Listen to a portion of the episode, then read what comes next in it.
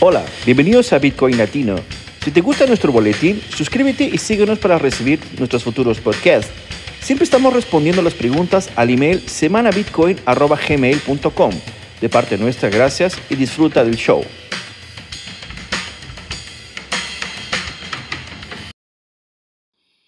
Bueno, ya que a poco continuamos opinando un poco más. ¿Qué tal, qué tal? ¿Cómo estás? ¿Qué es tu vida, brother? Hola, Fernando. Pues al ¿Todo fin bien? viernes. Muy bien, todo viernes, muy bien ¿no? por acá. Sí, bueno, genial. Genial, chicos. Bueno, déjame ver. y Estoy opinando aquí algunas personas. Eh, probablemente vamos a, a ir pinando, pero bueno, lo ideal es que empezamos al, ahora porque si no nos, nos va a faltar tiempo al final. Hay alguna- algunas noticias que creo que van a ser muy interesantes para, para tratar. Y bueno, se trata de lo siguiente, chicos, a los que nos están escuchando por primera vez, bienvenidos. Este es el boletín de la semana Bitcoin. Aquí vamos a hablar sobre temas, noticias al, en- al entorno de todo lo que tiene que ver con Bitcoin, ¿no? Sobre todo en América Latina o en general, pero eh, siempre llevados hacia el tema de Bitcoin.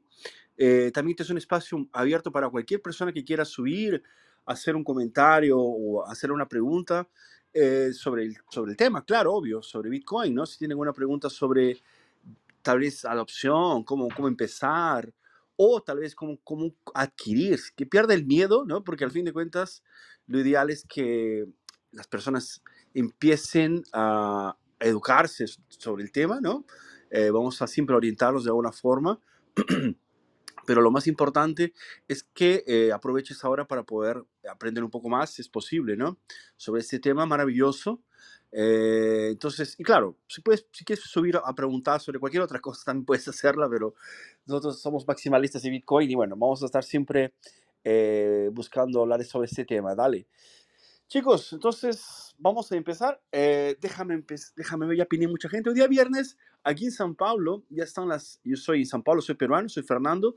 Eh, ya tenemos una cosa importante, ¿no? Es- Este, esta semana conseguimos mil eh, seguidores en nuestro club, ¿no? Eh, Es un club que empezó hace un año más o menos, sin ninguna pretensión de, de- de ser nada especial, simplemente un espacio abierto para, para que la gente que busque informaciones a- eh, sobre Bitcoin tenga un espacio adecuado, ¿no? Eh, sin ningún tipo de, de pretensión de, de mezclar ideas, ¿no? A, a fin de cuentas, cuando em- empecé aquí en Clubhouse, me di cuenta de que había gente que le gustaba Bitcoin y además otras cosas, ¿no? Y no tiene nada de malo, te puede gustar cualquier altcoin parecido o cualquier otra herramienta que quieras, pero eh, es bueno siempre diferenciar una cosa de la otra y eso creo que es, es algo importante para quien empieza en este mercado, ¿no? Entender qué es Bitcoin primero, sobre todo, como de pronto todo lo, lo- lo importante que es, y a partir de eso tú haces tus, tus, tus elecciones, buscas las opciones que te gustan, ¿no? Al fin de cuentas, cada uno es dueño de su propio bolsillo, ¿no?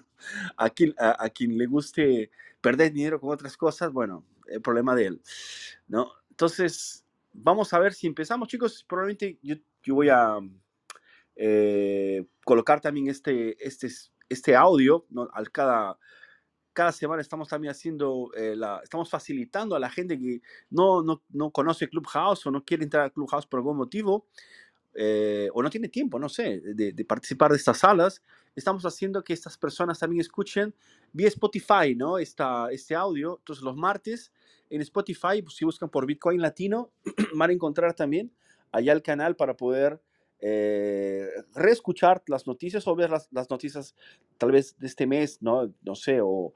Son, lo- nosotros usamos mucho las noticias como una plataforma para, para poder hablar sobre, sobre Bitcoin, ¿no? Que es lo que nos gusta.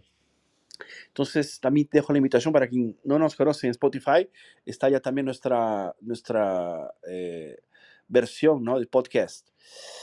Perfecto, chicos. Entonces vamos a empezar antes de que, de que se pase la hora, ¿no? Probablemente, eh, bueno, tenemos a nuestro amigo Jeremy y Entreplacto, ya es más que suficiente para empezar. Esta semana es una semana interesante para Bitcoin. Vimos que continúa haciendo un soporte en los 20.000, ¿no? E impresionante. Y mucha gente estaba queriendo que Bitcoin llegara a precios más bajos, ¿no? Porque eh, para los maximalistas un Bitcoin barato significa más satoshis en el bolsillo, ¿no? O sea, la gente está aprovechando, lo ideal sería que aproveches estos precios para que puedas eh, hacerte con más Bitcoin, o sea, para que puedas eh, invertir, obviamente, ¿no? eh, nadie está sugiriendo que vendas tu casa ni que ah, te hagas un préstamo para esto, pero lo, lo, ideal es que lo que, vas lo que pretendes ya gastar para, por ejemplo, un, un futuro, un ahorro futuro, ¿no? ¿Por qué no también eh, piensas que Bitcoin puede ser una, una alternativa? O sea, busca también información porque al fin de cuentas tal vez sea la, mejor opción, ¿no? Dentro de las opciones que, se, que están en el mercado financiero, ¿no? Y bueno, se trata de esto. Eh, vamos a empezar entonces, chicos, si me permiten. Yo tengo aquí una noticia muy buena. Y empezamos con algo ya muy, muy fuerte, ¿no? Esta cuestión de, la inflación es algo que sin duda a, a mucha gente eh, le causa un poco de curiosidad, no sé, o, o, o des, desinterés al inicio, pero cuando aparece, ¿no? Cuando hace, hace, parte de, del día a día, ¿no? Ahí recién tomamos conciencia y, y, buscamos entender de qué se trata, ¿no? Esta es una noticia que yo la leí aquí en, en criptonoticias.com, ¿no? Esta semana, esto fue el día 6 de julio, ¿no? El título de la noticia es la siguiente, para, para arrancar, chicos, ¿sabes? Dice así, el dólar es más caro que nunca en pesos colombianos y en pesos chilenos, ¿no? Entonces, vemos aquí, ¿no? Eh, la noticia es la siguiente, dice, las referentes, o oh, perdón, las recientes medidas de la Reserva Federal de, de, Estados Unidos parecen estar funcionando no para frenar la inflación eh, en, de momento, pero sí para fortalecer el dólar, algo que se está reflejando en el valor de la moneda latinoamericana como el peso tanto en Colombia como en Chile. Ambas monedas nacionales han caído a sus peores niveles de devaluación con respecto a la norteamericana esta semana, mientras los mercados internacionales siguen sufriendo tanto en el caso de las tradicionales como en el mundo de las criptomonedas. En cuanto a Chile, el dólar cotiza encima de los 950 pesos chilenos. Al momento de la redacción de este artículo, por su parte en Colombia el dólar está actualmente rondando los 4.280 pesos colombianos en el mercado eh, por la primera vez. A comienzos del año, el dólar cotizaba debajo de los 800 mil eh, chile, pesos chilenos, ¿no? 800, perdón, no, 800 mil, no, todavía no, 800 solamente pesos chilenos, por lo que el aumento de la moneda de Estados Unidos en Chile ronda el 20% en lo que va de 2022. Mientras tanto, la inflación en el país austral eh, supera los dos dígitos. En Colombia, la inflación no llega a dobles dígitos, pero sí está eh, presente presentando sus peores registros en más de dos décadas según fuentes locales, ¿no? Todo mientras la cotización del dólar pasó de 3.700 eh, pesos colombianos a 4.200 en 2022, ¿no? Entonces el dólar cada vez más fuerte, el paralelo indica que el dólar está en su punto más alto en los 20 años, según muestran los registros de Investing, eh, y el índice de la moneda estadounidense ha vuelto a los niveles de 2022. Bueno, aquí hay, unas, hay unas imágenes, unas tablas. Bueno, y básicamente es un reporte de inflación. Y bueno, lo, idea, lo interesante es saber cuál es la, la, relación que tiene que, que tiene que tener esto con Bitcoin, ¿no? ¿A dónde está, dónde está Bitcoin en todo esto? Eh, solo para que ustedes tengan una, una idea, son dos cosas, primeramente, ¿no? Eh, cuando se, me imagino cuando crearon el peso chileno o el peso colombiano, esta unidad, esta, este número uno, ¿no? un peso, ¿no? Me imagino que ellos querían darle un valor de alguna cosa, ¿no? De uno, es una unidad, ¿no? Nadie piensa que, miren, que va a ser cuatro mil pesos colombianos o un mil pesos, dos mil pesos chilenos para, para alguna otra cosa, una medida, ¿no? Eh, esto con el tiempo va a aumentar, ¿no? Eso es una tendencia eh, que no es, no es una cuestión solo regional de América Latina, esto en el mundo entero sucede. ¿Por qué? ¿Qué, ¿Por qué? Bueno, simplemente porque la gente que cuida de esto, que, que es de pronto el Banco Central de estos países, de, decide que la mejor opción para pagarse, para financiarse, es aumentar la impresión de monedas, ¿no? Hoy día no se imprime más en papel como literalmente, ¿no? O sea, como una impresora física, ¿no? Se hace todo de forma digital, ¿no? Se, se aumenta una tabla, ¿no? Eh, es un banco central central, entonces está todo centralizado. Simplemente se, se amplían los ceros, ¿no? O sea, la dificultad termina siendo más fácil. O sea, veamos que antes por lo menos tenías que tener papel para circular. Hoy día, con la facilidad de los pagamentos electrónicos, no necesitas ni, ni tener más esta, esta dificultad de tener papel ¿no? y, y tinta. Simplemente eh, lo haces de forma digital. Y no sé, eso termina facilitando este terrible, eh, esta terrible situación de tener la devaluación, ¿no? Mucha gente puede decir, mira, Fernando, es que sabes que el mundo está pasando por X, Y, problemas, ¿no? Eh, de, de, no sé, logística, de falta de, combustibles, de comidas, etcétera, guerras, pandemias, etcétera. Pero esto ya vino, ya, ya se puede, ya se podía haber observado eso en 2018, 2017. Entonces es algo que no es algo, no es algo que hoy día estamos simplemente descubriendo, ¿no? Ya es una tendencia que se viene simplemente acelerando, ¿no? Y justamente es por qué, porque estas monedas, este dinero, tiene la función de ser, eh, no tiene, perdón, no tiene la función de ser limitado, todo lo contrario, ¿no? Es, va a ser ilimitado y en ese sentido de, de ser ilimitado, entonces puede ser infinito. ¿Cuál es el límite de esto? Infinito. No, no hay ningún límite, no hay techo para esto. ¿no? A diferencia de, por ejemplo, Bitcoin, que solamente tiene 21 millones de monedas. ¿no? Entonces, si una persona tiene un Bitcoin, ¿no? esa persona va a ser una persona que tiene una de las 21 millones de monedas que nunca más serán eh, ampliadas. ¿no? Entonces, en la, en la, cuestión de dinero, si hacemos una referencia solamente de dinero como forma de pagamento, ¿no? entonces vemos que Bitcoin es deflacionario, todo lo contrario a lo que es una moneda eh, de pronto como la conocemos ¿no? en América Latina. Entonces, es algo que necesitas entender de pronto para poder verificar ¿no? cuáles son las posibilidades que te da Bitcoin, ¿no? independientemente del precio que está hoy día. ¿no? Ah, sí, Fernando, pero el precio es algo que viene subiendo, viene bajando, es una cuestión de locos. Sí, pero eso es porque estamos hablando de un mercado ¿no? un mercado libre donde las cosas eh, tienen, tienen necesidades, ¿no? O sea, mira, necesitamos hoy día eh, comida, entonces vamos a utilizar nuestra inversión para esto, ¿no? Y en fin, el mundo es, es, es un, un, mundo dinámicamente, un económicamente dinámico, entonces ahí vamos a, a, darle precio a las cosas, ¿no? Ahora, no deja de ser importante esa, esa diferencia, ¿no? La gente que tiene eh, las monedas, en, por ejemplo, el ahorro eh, relacionado a esta moneda, que de pronto es una moneda arruinada, que es la moneda impresa, su inversión está arruinada por consecuencia, ¿no? Eso es importantísimo que lo destaquemos, que por lo menos te despierte la curiosidad, ¿no? De, de entender un poco mejor de qué estamos hablando, ¿no? Entonces, eso es una situación real, es algo que estamos viviendo. Antes que existiera Bitcoin, la gente tal vez iría a monedas como el dólar, como está, lo ha dicho aquí en el reportaje, por, e, pero ahí viene la segunda parte de, de, la historia, que el dólar también está siendo impreso de forma absurda, ¿no? Entonces, estamos viendo que eh, tu referencia, de pronto, si tú estás nadando hacia la orilla, mira, la orilla también tiene, tiene piernas y está nadando contigo, ¿no? O sea, eh, eh, o sea, veamos cómo está la distorsión, está yéndose cada vez más y más eh, extendida, ¿no? Y no tenemos más una referencia real, ¿no? Entonces, ¿eso por qué? Porque eh, el mundo, ¿no? De la impresión es algo que lo, lo, estamos viviendo así en piel, eh, la piel propia y, la única referencia que nos queda de, de hecho es Bitcoin, ¿no? Independientemente del precio, como dije, ¿no? El valor que tiene en sí de ser deflacionario, de ser solamente una cantidad limitada de Bitcoins, lo hace eh, escaso, ¿no? De verdad. Y bueno, es eso básicamente, chicos, ¿no? La noticia, yo no sé, bueno, aquí el, reportaje habla sobre Colombia y habla sobre Chile, ¿no? Yo estoy seguro que en todos los países de América Latina, ¿no? Me parece que solamente tres son de pronto los menos, menos inflados que vi, eh, me parece que es el, el, Brasil, el Real brasileño, Uruguay y Perú. El resto de América Latina está todo, está todo siendo eh, inflado por cosa, por, por, porque al fin de cuentas la gente está pagando las cuentas con la impresión, ¿no? Y postergando eso, está postergando la deuda para un futuro que cada vez queda cada vez más incierto, ¿no?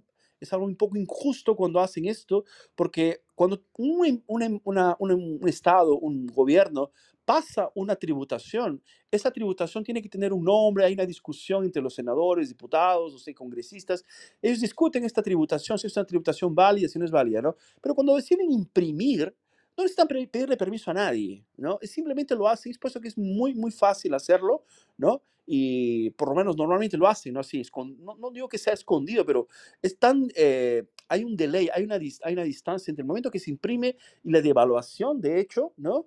que eso aprovecha justamente esta, esta demora porque la gente realmente no presta atención y, bueno, las consecuencias están ahí, ¿no? Genial, chicos. No sé si alguien quiere comentar. ¿Está sintiendo la, ¿Cómo está sintiendo el carrito del mercado este mes? ¿Está, está, está igual de grande? Hey, hola a todos. ¿Qué tal, Whisky? ¿Cómo estás? Bien, bien, aquí. Eh, llegando y para Ah, para pasar un poco, para terminar la semana fuerte, ¿no? Eh, estaba, estaba escuchando y sí, esta noticia no, no la veo muy relacionada con Bitcoin específicamente, pero esta semana sí que el dólar está mucho más, unos, muy, muy fuerte. El DXY llegó a, nuevos altos históricos y más o menos como que se está, como que se está planteando la, lo que se llamaba el milkshake theory planteada por Brent Johnson, ¿no? Que cuando todas las, cuando hay falta de liquidez, sí, Explícala por favor, que es, un excelente, excelente, excelente punto eso de la teoría del milkshake. Es una excelente forma de, explicar por qué los Estados Unidos, mismo imprimiendo más dinero que el resto, simplemente porque tiene una estructura un poco más fuerte, está absorbiendo toda la, liquidez de los otros países, ¿no? Sí, sí, más o menos el Music Theory fue, fue, planteada por Brent Johnson ah, en el 2018, más o menos, y, y, dice que básicamente el dólar es... Eh, eh, como es la reserva de valor mundial, todos, todos, todos, eh, todo el mundo necesita estar comprando dólares eh, en forma forzada todo el tiempo. Es, por eso que el dólar siempre se, va a seguir apreciando de una forma artificial. Por, lo, por, lo, por eso es lo que por eso es, Estados Unidos tiene el privilegio de poder imprimir toda la cantidad de dinero que quiera y, sin, sin, mayores consecuencias, ¿no? Y, las consecuencias van a llegar, pero a, largo plazo. Es por eso que el Milkshake Theory dice que al principio del colapso de todo esto, el dólar en vez de, caer va, va, va, exponencialmente irse para arriba antes de, de colapsar. ¿no? Y esta teoría, no sé cuánto, cuántos, cuántos años se va a demorar en caer, pero eh, eh, Brent Johnson inclusive estuvo equivocado en, la, en, el tiempo, porque él decía que iba, iba a colapsar en, el 2018 o 2019, pero ya han pasado más o menos algunos años. Pero igual la teoría sigue vigente en mi, opinión y más o menos eso es la, lo que se plantea él. Y, y sí, el, es, ahorita el DXY, lo que se llama el dólar, está en está en altos históricos, como decía, pero es, eh, en relación a otras, otras monedas como el, euro y el yen, que también están imprimiendo esas cantidades eh, industriales. Pero todo en comparación, eh, más o menos sigue. Es por eso que, los países que no tienen una, una moneda fuerte sí, están, están, están cayendo ahorita.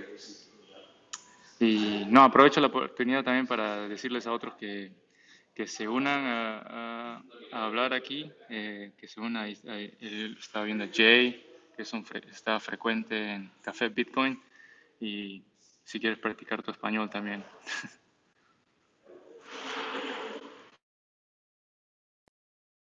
Perfecto, Whisky. No, sí, súper invitado, ¿no, Jay?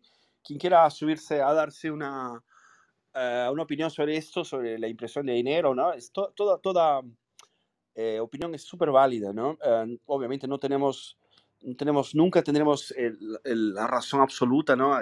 Las perspectivas de todo el mundo es súper aceptado aquí, ¿no? Este es un, yo siempre me, pienso que, que, cualquier persona puede subir aquí a dar cualquier opinión, ¿no?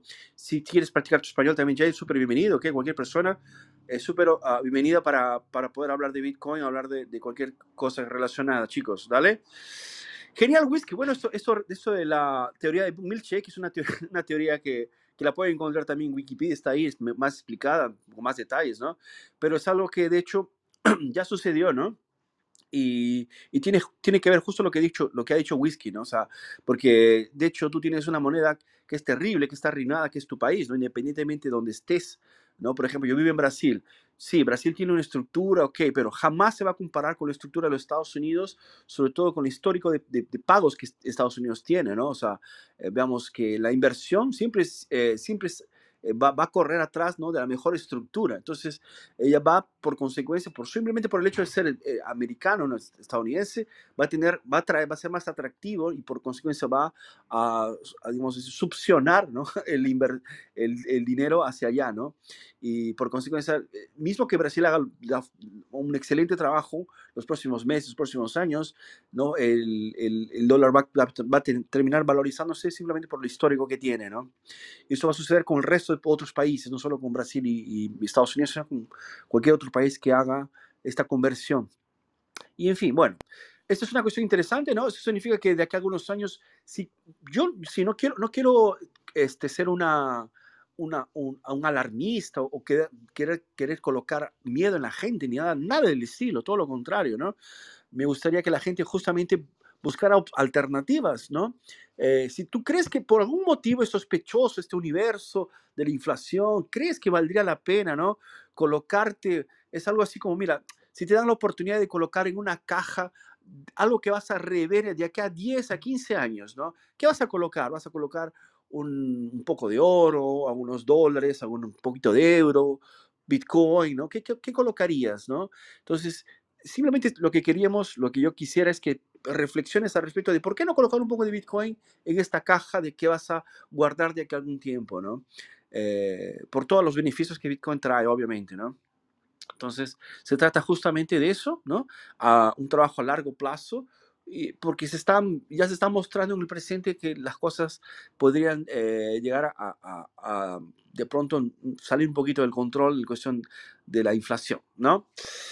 Perfecto, chicos. ¿Alguien más quiere comentar? cosas? Dale, dale. Sí, yo quería, quería, comentar que el artículo habla de que esto es eh, una consecuencia de las medidas que ha tomado la Reserva Federal para tratar de de frenar la, inflación en Estados Unidos, ¿no? Y se tiene proyectado que a finales de este mes, el mes de julio, no me acuerdo si es 28 o 29 de julio, eh, salga, bueno, haya otra, otra junta de la Fed para ver si se modifican esas medidas. Eh, digamos, se tiene proyectado que, quieren, quieren otra vez este, subir la, la tasa de interés. Eh, bueno, lo tienen proyectado varias veces durante el año, ¿no? Y este, a finales de este mes de julio se supone que se van a reunir para ver en qué medida o, cuál es la, el, el, número, si, si, si, va a ser más de 7%, de 7, de 7 puntos porcentuales o si va a ser menos. En función de que se supone que este 13 de julio, es decir, el próximo miércoles, sale el siguiente reporte de, este, del índice de precios a consumidor para saber si la, si la inflación general en Estados Unidos sigue subiendo a un ritmo más grande de lo que se está planeando o ya está, o, las medidas que han tomado hasta ahora van a hacer que, ese, que, que, que, la inflación tenga un crecimiento más desacelerado. Entonces, se supone que eh, tendríamos que estar pendientes de lo que vaya a pasar el miércoles, porque con base en eso, la Reserva Federal va a subir o va a bajar las tasas de interés a final de mes. Entonces estaba más como apunte, ¿no? Porque eso, eso tiene repercusión, en, obviamente, en todas las divisas de los demás países. En México, por ejemplo, se acaba de reportar que eh, la inflación está más arriba del 7.8%, que es un, es un nivel al que no habíamos tenido en mucho tiempo, ¿no? Entonces, lo que haga Estados Unidos va a repercutir en todos los demás países, no solo porque eh, pues están conectadas las, las, economías, sino porque pues también tenemos respaldo de, de, este, de, dinero en dólares, ¿no? Aquí en México igual en todos los demás países. Entonces, nada más como apuntar que si ustedes creen que esto ya se acabó, pues, pues no, ¿no? O sea, y como dices, y como dices tú, y como, como decía Whisky, o sea, como tratar de tener alguna protección, Bitcoin te podría servir para eso, o, al menos en teoría, ¿no? Perfecto, muy bien, Entreplacto, bien mencionado, ¿no? Las cosas todavía, estamos al inicio de un proceso, eh, queriendo, queriendo o no, no o sea, eh, justamente la información está ahí, o sea, es cuestión de observar, de prestar atención para no, no después estar reclamando de que no sabíamos qué iba a pasar, ¿no? Perfecto, bien mencionado. Ya, ya sucedió este ajuste de, de, tasa, ya, ya vimos qué, qué, es lo que pasa en el mercado, ¿no? La gente saca su dinero de las inversiones y va corriendo a comprar los bonos del gobierno, etcétera. Eh, y bueno, esperemos que, que por lo menos eh, tengamos más información el miércoles sobre el tema. Genial, chicos. Vamos, dale, dale, Jeremy, ¿quieres contar alguna cosa? ¿Cómo están las cosas en Salvador? Ah, pues acá saludándoles de Salvador, saludos por un, par de amigos por allá abajo, saluditos a, a Raj, está por ahí, ah, de otras eh, salas de Coffee Bitcoin también. Eh, pues yo quería decir nada más que no es que el dólar eh, pues esté mejor, ¿verdad? Yo creería que es como, nosotros aquí en el país tenemos un, dicho, en, en, en, país de, de ciegos el, el, el, tuerto es el rey, ¿no? eh, pues yo creo que es el que por lo menos ah, se ha presentado por este momento con un poco menos de, de pérdida, digamos, de valor eh, alrededor con, con, relación a las otras monedas, pero igual. Eh, la inflación que están sufriendo ellos en Estados Unidos ahorita es heavy y, y se viene para peor, pues. Obviamente, eh, totalmente lo contrario con el Bitcoin. Bitcoin, a diferencia de, como ya lo dijiste anteriormente, no puedes imprimirlo ni puedes generarlo como loco, simplemente porque se te antoja. Es la, la gran diferencia, pues, que tenemos que ver, no solamente porque una moneda alguien ahí detrás, de, alguien tiene el poder y eso es lo injusto, alguien tiene el poder de poder imprimir a su antojo, de poder imprimir a, a su merced y pues esto lo viene a, este problema lo viene a solucionar Bitcoin, pues, básicamente. Perfecto, Jeremy, si bien apuntado, muy bien.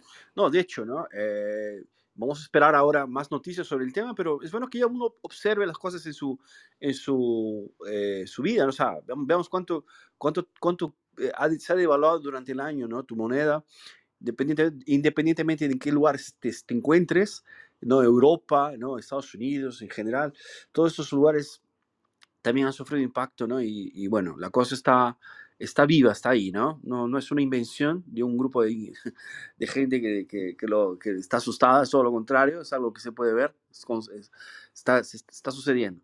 Chicos, vamos a la próxima. ¿Qué les, parece? Vamos a hablar bastante sobre esta cuestión, no se preocupen, ¿ok? Eh, si me permiten, voy a ir a la próxima. Esta es una noticia que tiene que ver un poquito con, voy a aprovechar, aprovechar que Jeremy está con nosotros, sobre El Salvador, ¿no? Nos, nos, gusta hablar sobre El Salvador en esta sala porque es, eh, está en Latinoamérica El Salvador, ¿no? Entonces, eh, no hay cómo escapar hasta que eh, bueno, hay otros países también, vamos a hablar de Salvador hasta que, no sé, Paraguay decida o algún otro país decida también colocar como legal tender Bitcoin. Pero vamos, vamos a la noticia. Esta noticia estaba en Cointelegraph, ¿no? Esta es una noticia del día 7. Eh, dice lo siguiente como título. Dice Bitcoin versus bancos. Nayib Bukele recuerda a Peter Schiff eh, por qué los bancos no pueden vencer al Bitcoin. Ese es un título muy provocativo. Y vamos a la noticia, dice lo siguiente, dice, el cierre de bancos, el cierre del banco de Peter Schiff pone de manifiesto de que Bitcoin, oh, perdón, por qué Bitcoin es crucial para, para la libertad financiera, ya que la naciente clase de activos ya ha ayudado a casi 4 millones de personas no bancarizadas en El Salvador a obtener facilidades bancarias. Entonces, desde el cierre de su banco en Puerto Rico, Peter Schiff ha estado en el extremo receptor de los defensores de Bitcoin, recordándoles que esto no uh, habría sucedido si estuvieran usando Bitcoin. Lo último, eh, el último en burlarse del defensor del oro no es otro que el presidente de Salvador, Nayib Bukele, que ha tenido una buena cuota de inter interacciones con Peter Schiff desde El Salvador, que adoptó Bitcoin como moneda de curso legal el año pasado. Entonces Bukele respondió a uno de sus tweets ¿no? en enero de este año en el que se criticaba Bitcoin y predecía que personas como el director general de MicroStrategy, Michael Saylor, y el propio Bukele tendrían que vender sus eh, participaciones en Bitcoin a medida que el precio bajase. ¿no? El presidente respondió al tweet preguntando por su banco. El intercambio entre los dos eh, se produce cuando eh, los mercados financieros mundiales están en ruinas. Por un lado, el mercado de criptomonedas ha, ha perdido más del 60% de su capitalización desde, desde la cima y por otro, el mercado de acciones está un punto más bajo, ¿no? Y aquí tenemos el tweet. Bueno, el tweet está en inglés, dice, sí, ¿no? Bitcoins failed to live up until the high. Bueno, uh, hay una reclamación aquí, ¿no? Eh, obviamente Peter Schiff apunta al respecto de esta, eh, las pérdidas que tendrán, etcétera, y bueno, Bukele responde, how's your bank going? ¿no? ¿Cómo está yendo tu banco? Y bueno, básicamente es eso. Yo tengo más información. Básicamente es eso, chicos, esta, esta cuestión de Peter, de Peter Schiff. Eh, bueno, aquí hay, una, hay unas comidas que son interesantes, déjame leerles así. El IRS y el J5 se dijeron a, mi banco, es lo que dijo Peter Schiff, ¿no? Se dijeron a mi banco debido a mis críticas abiertas al exceso de impuestos y regulaciones de los gobiernos, sus esfuerzos ilegales para castigar la libertad de expresión, privarme de mi propiedad sin debido proceso poner necesariamente a miles de clientes en el riesgo en realidad justifica mi crítica.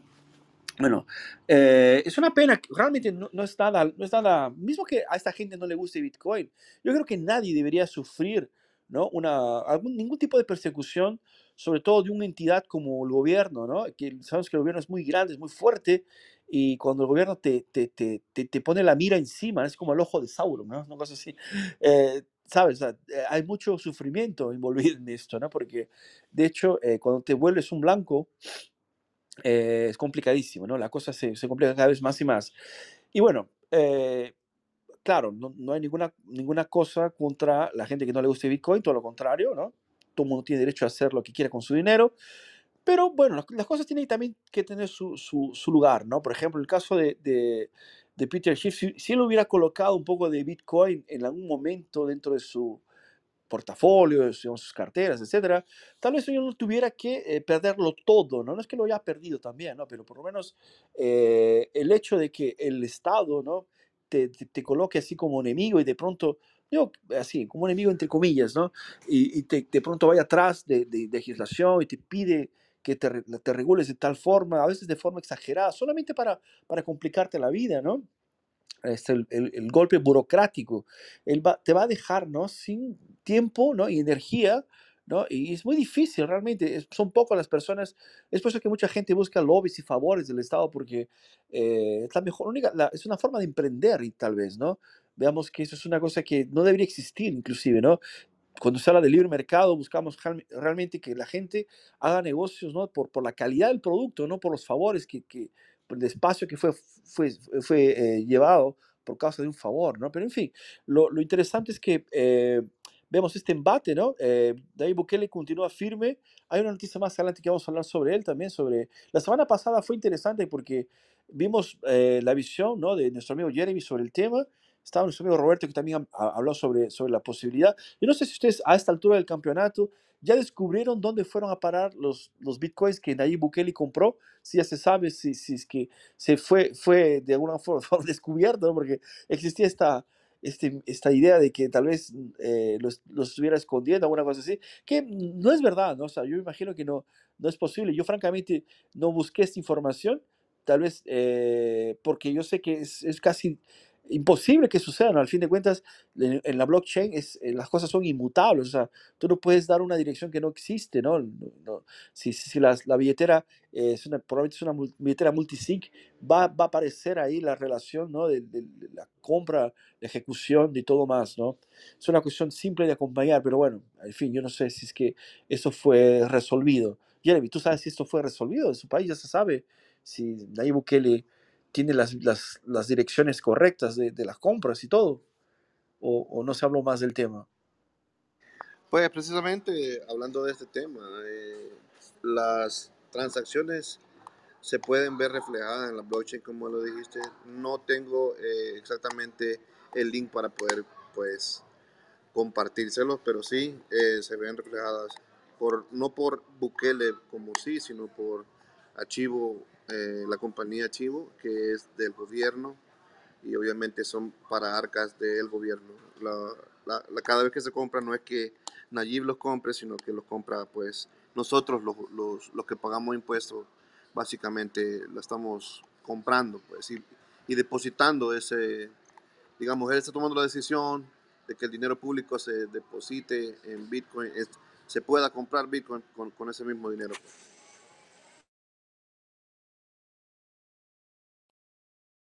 Perfecto, bueno. Sí, yo, yo creo que también no, no sea tan eh, preocupante esa situación, ¿no? En la mempool, eso hay un sitio se llama mempool.com, se puede ver, eh, el, acompañar todas las transacciones que suceden en blockchain en tiempo real, ¿no?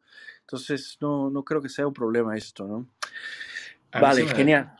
A mí se me ha ocurrido como, digo, lo, lo, platicamos la otra vez, ¿no? De cómo identificar esas wallets del gobierno. Igual y podríamos buscar las fechas de los tweets de de Nayib Bukele y ver en esas fechas si hay cantidades similares que se han movido, ¿no? Con, por ejemplo, con servicios como Whale Alert, que te avisan cuando se mueven una, una, una cantidad grande de Bitcoin, ¿no? igual con eso podríamos hacer match con, con las billeteras que, que, le pertenecen a Chivo, ¿no? No sé, se me ocurre. Sí, sí, yo creo que esas billeteras deben ser públicas inclusive, ¿no? No, no, no, sí. no, no, no, no, imagino que sea tan difícil. O sea, un Vamos a tomar Dale. para el sala le damos a tener ahí una respuesta de eso.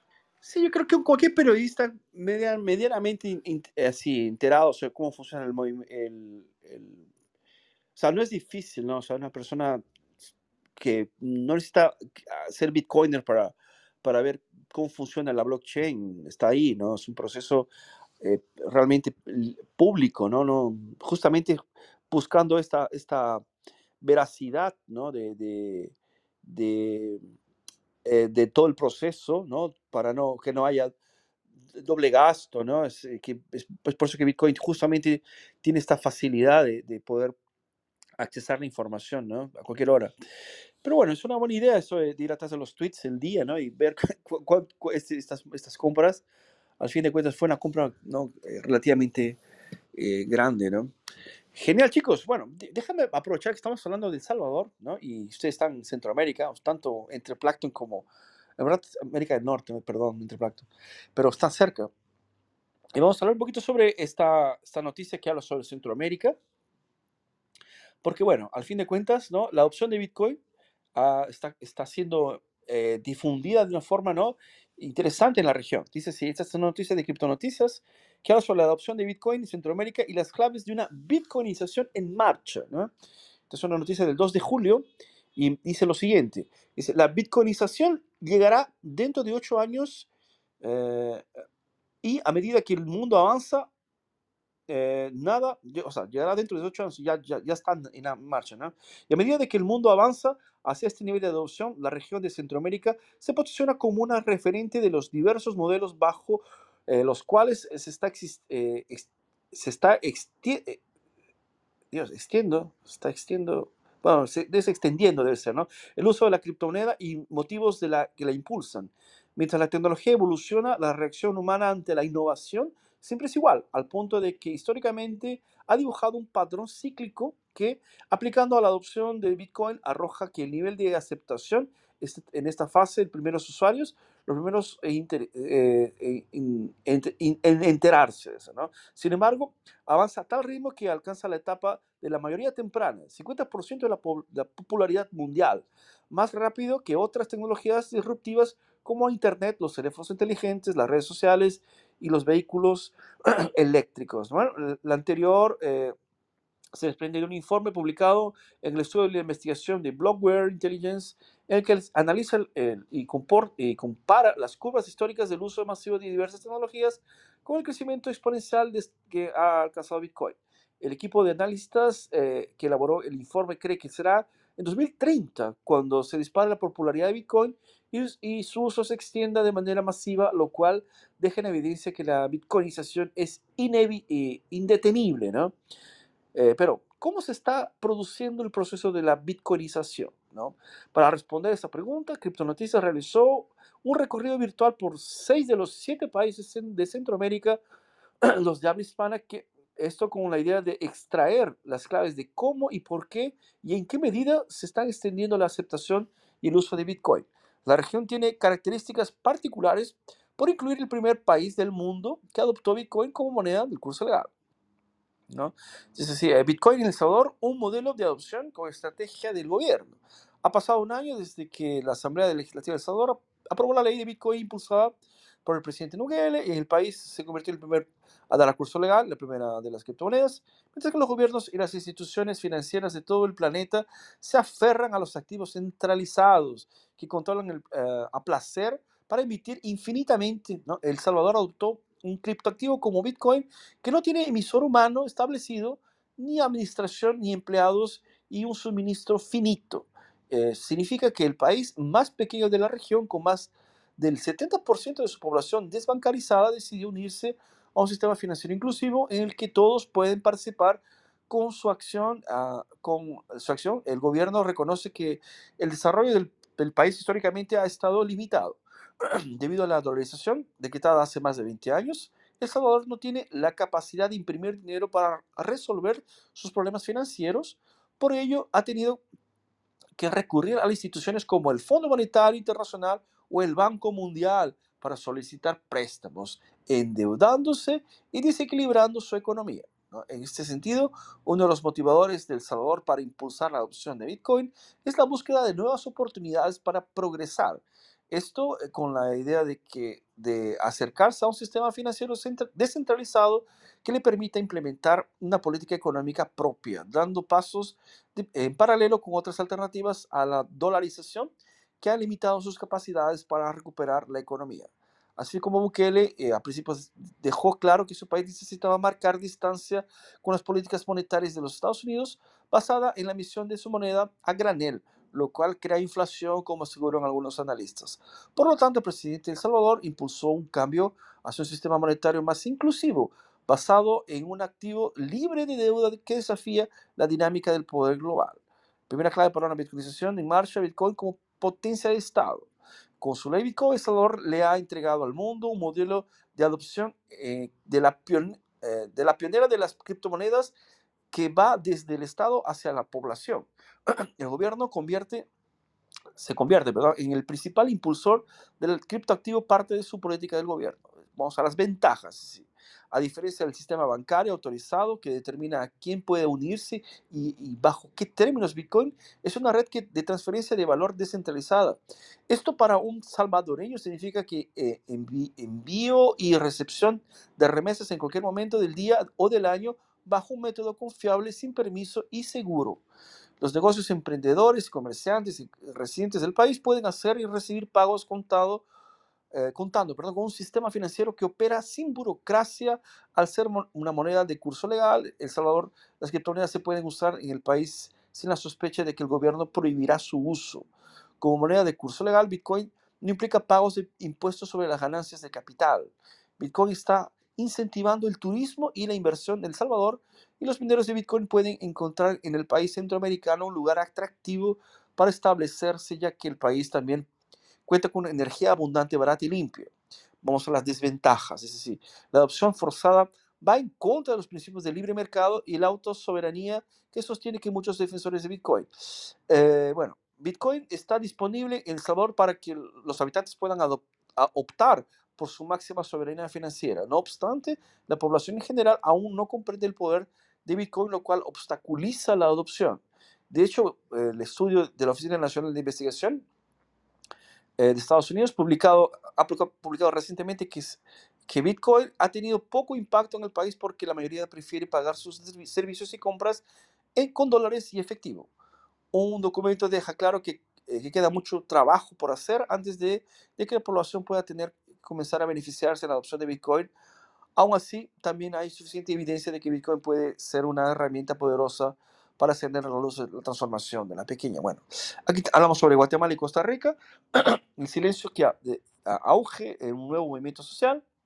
Bueno, ese sí, es una noticia un poco extensa, ¿no? Yo la había leído por encima, pero no me, no me recordaba que era tan grande. Pero bueno, dice así. En 1826, Centroamérica era una nación, eh, perdón, eh, estamos hablando de Guatemala y Costa Rica, ¿no? Es, eh, bueno, en 1826, entonces los países se convirtieron en unidades políticas débiles, empobrecidas y sin respeto internacional, donde la población se ve forzada a emigrar, afirma el historiador salvadoreño Adolfo Bonilla eh, en su libro Los procesos de independencia de Centroamérica. De haber permanecido la Unión, nos hubiera permitido consolidar la nación centroamericana para llegar a una potencia regional rica y poderosa, agrega Bonilla. Hoy, la población que habita el territorio lleva a cuestas las consecuencias de haber delimitado fronteras, sobre todo en estos tiempos de crisis mundial, cuando la proyección dice que se dispara el índice de pobreza en la región. Ah, bueno, básicamente apunta a la cuestión de, la, inmigración y la, cómo, cómo el Bitcoin podría solucionar esto, ¿no? Eh, chicos, no voy a cansarlos más porque es una noticia un poquito extensa, pero tal vez lo que nos, que podamos ya rescatar desde ahora es la cuestión de que eh, Bitcoin es una, es una situación real para los, salvadoreños que entendieron de qué se trata, ¿no? Y una cosa que yo veo que está apuntado como desventaja aquí, cuando te, te dan la, la, posibilidad de usar Bitcoin como moneda de curso legal, no te están prohibiendo usar el, dólar, no te están prohibiendo utilizar el euro, no te están prohibiendo utilizar otra cosa, ¿no? Es una cuestión interesante esa, esa, ese tema de la, regulación, reglamentación, como quieran llamarlo. Inclusive estaba viendo algunos panels que están sucediendo en varios, inclusive en Panamá, ¿no? Que hablaban mucho sobre la reglamentación, la regulación, como si, como si la gente necesitase un permiso para utilizar, ¿no?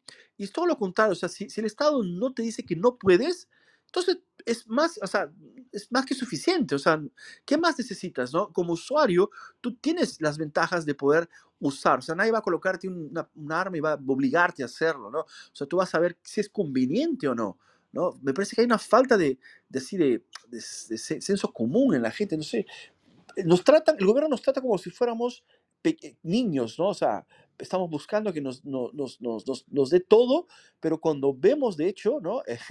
el maltrato viene de ahí, ¿no? O sea, eh, no sirve de nada cuando quiebra una empresa, cuando hay, una, hay, una, eh, hay un golpe, etcétera, eh, el Estado no, no, te va, no te va a ayudar. Tanto sí que ya te, ya, ya te está detonando con, el, con la inflación que estamos hablando aquí en la sala, ¿no? no sé si es, si es que hay todavía alguien que tenga, dudas sobre ese tema, ¿no? Pero en fin, chicos, eh, ustedes que están en Centroamérica, ¿cómo ven las perspectivas? ¿Realmente las cosas están así? ¿Está todavía por andar? Eh, hay, hay, mucha gente que no conoce, de hecho, Bitcoin en, la región, después de todo este tiempo que Bukele y, y, El Salvador y todo lo demás. No, ¿Será que hay poca gente que se benefició de esto? Yo no sé, tengo estas dudas. ¿Cómo están las cosas ahí en Salvador, chicos? O en la región de Centroamérica. Alguien puede comentar, tal vez, no sé, Jeremy o Gabo. De, eh, yo sé que, por ejemplo, hoy día hay muchas personas que están, es posible utilizar el eh, Bitrefill para, para, hacer pagos de las cuentas de, de, de luz en, El Salvador. No sé si es algo que era posible antes, creo que no, ¿no? Eh, de hecho, yo quería connotar en la noticia que pusiste de que dice que es, es problemático para las personas porque obligaron a, que ustedes en Bitcoin. De hecho, no fue así. Eh, por el cambio, pues básicamente drástico que se hace eh, con la implementación del uso de Bitcoin aquí en el país, se, se dejó y la ley lo dice, lo pueden buscar en internet, la ley está publicada en internet. La ley dice que se va a poder utilizar las dos monedas, el Bitcoin y el dólar. Eh, no es obligación de que alguien te pague en Bitcoin, ni es obligación de que alguien eh, reciba Bitcoin porque así lo querés. Es algo de, que las dos personas se ponen de acuerdo y, dicen, ok, yo quiero pagarte en Bitcoin y yo quiero recibir Bitcoin. La, obviamente lo ideal sería, si, no, si, si todo esto fuese distinto, fuera si todos usáramos Bitcoin en El Salvador, fuera otra cosa, pero eh, estamos un poco lejos de, de, de, poder, de poder hacer eso, porque básicamente el problema que hubo aquí, que yo noté, es que no se dio la suficiente información a la población. Se dijo que se iba a implementar el Bitcoin eh, porque se vio, el, ah, digámoslo así, el vacío que había. Yo, inclusive, mi hija tiene 19 años y quiso eh, tener una cuenta bancaria y le costó mucho, mucho tener una cuenta bancaria. Ella, estudió en la universidad y, así como muchas personas, yo tengo un amigo que igual va al banco y le dicen que no le pueden abrir una cuenta bancaria porque tiene muchas restricciones. Le piden de dónde va a venir el dinero y dice yo, yo tengo un negocio propio y pues a veces me va bien, a veces me va mal y le dicen pues no le podemos abrir la cuenta porque tiene que traernos una comprobantes de sus compras y de sus ventas y él tiene un negocio informal. Entonces eh, prácticamente no tiene eso que le solicitan y es un poco complicado. De ahí el problema de la desbancalización de las personas acá. Eh, entonces, cada vez que estas otras personas, póngale que el 70% de la población eh, quiere hacer una transacción, debe de acudir a un tercero, que ese tercero obviamente siempre le va a cobrar un, un, le va a hacer un cobro por hacer la transacción. Y eso, ese juego se termina con Bitcoin. Cuando se hace la implementación ah, de, la, de, la, de la criptomoneda aquí en el país, se le otorga a la persona la libertad de poder utilizarlo. y tenemos muchas personas eh, viviendo en Estados Unidos. Realmente el país se sostiene, se ha sostenido por mucho tiempo por las remesas internacionales. Eh, y todas estas empresas, yo estuve en Estados Unidos durante cinco años, eh, tenía visa de trabajo y viajé hacia allá.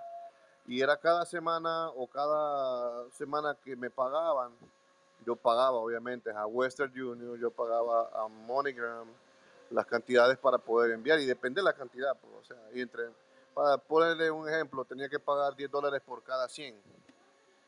Así, así de fácil. Entonces, eh, eso lo viene a resolver Bitcoin, lo viene a resolver el archivo para las personas que están allá. Y muchas personas están adoptando Chivo, están adoptando otras plataformas como Strike, eh, que son eh, envíos Lightning, vía Lightning Network, y es muy, mucho más fácil y se le, pues, se le quita todo ese, ese montón de, de pagamentos que uno tiene que hacer a otras empresas para poder enviarle dinero a, su, a sus personas en, en el país de origen. Entonces, sí, eso, eso no, ha, no ha sido obligatorio el hecho de que os en Bitcoin, pero sí, creo que ha faltado un poco, eh, y eso es lo que mm, creo yo que es parte de, las personas que hemos entendido que nos toca a nosotros ir, ir de persona en persona a quien le interese comentándole acerca de esto, porque muchas, la mayoría de personas lo que hizo con los 30 dólares de mono que le dio el gobierno,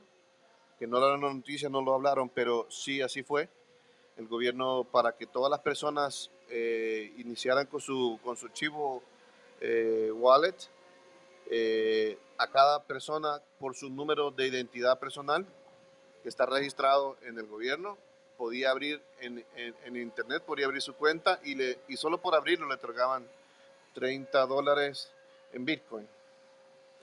Y se implementó para las personas que, que transaccionan normalmente que se podía mover de Bitcoin a dólares en la plataforma y el coste lo, de las bajadas lo soporta el gobierno. Obviamente el de las subidas también se lo queda el gobierno. Entonces es como una, es como una, es ahí como el, el, truquito también. Pues, o sea, está bien, si, si, tú quieres mantenerte en el lado de dólares, te lo puedes mover tu, tu, dinero que tienes en tu billetera a dólares y se te va a estabilizar.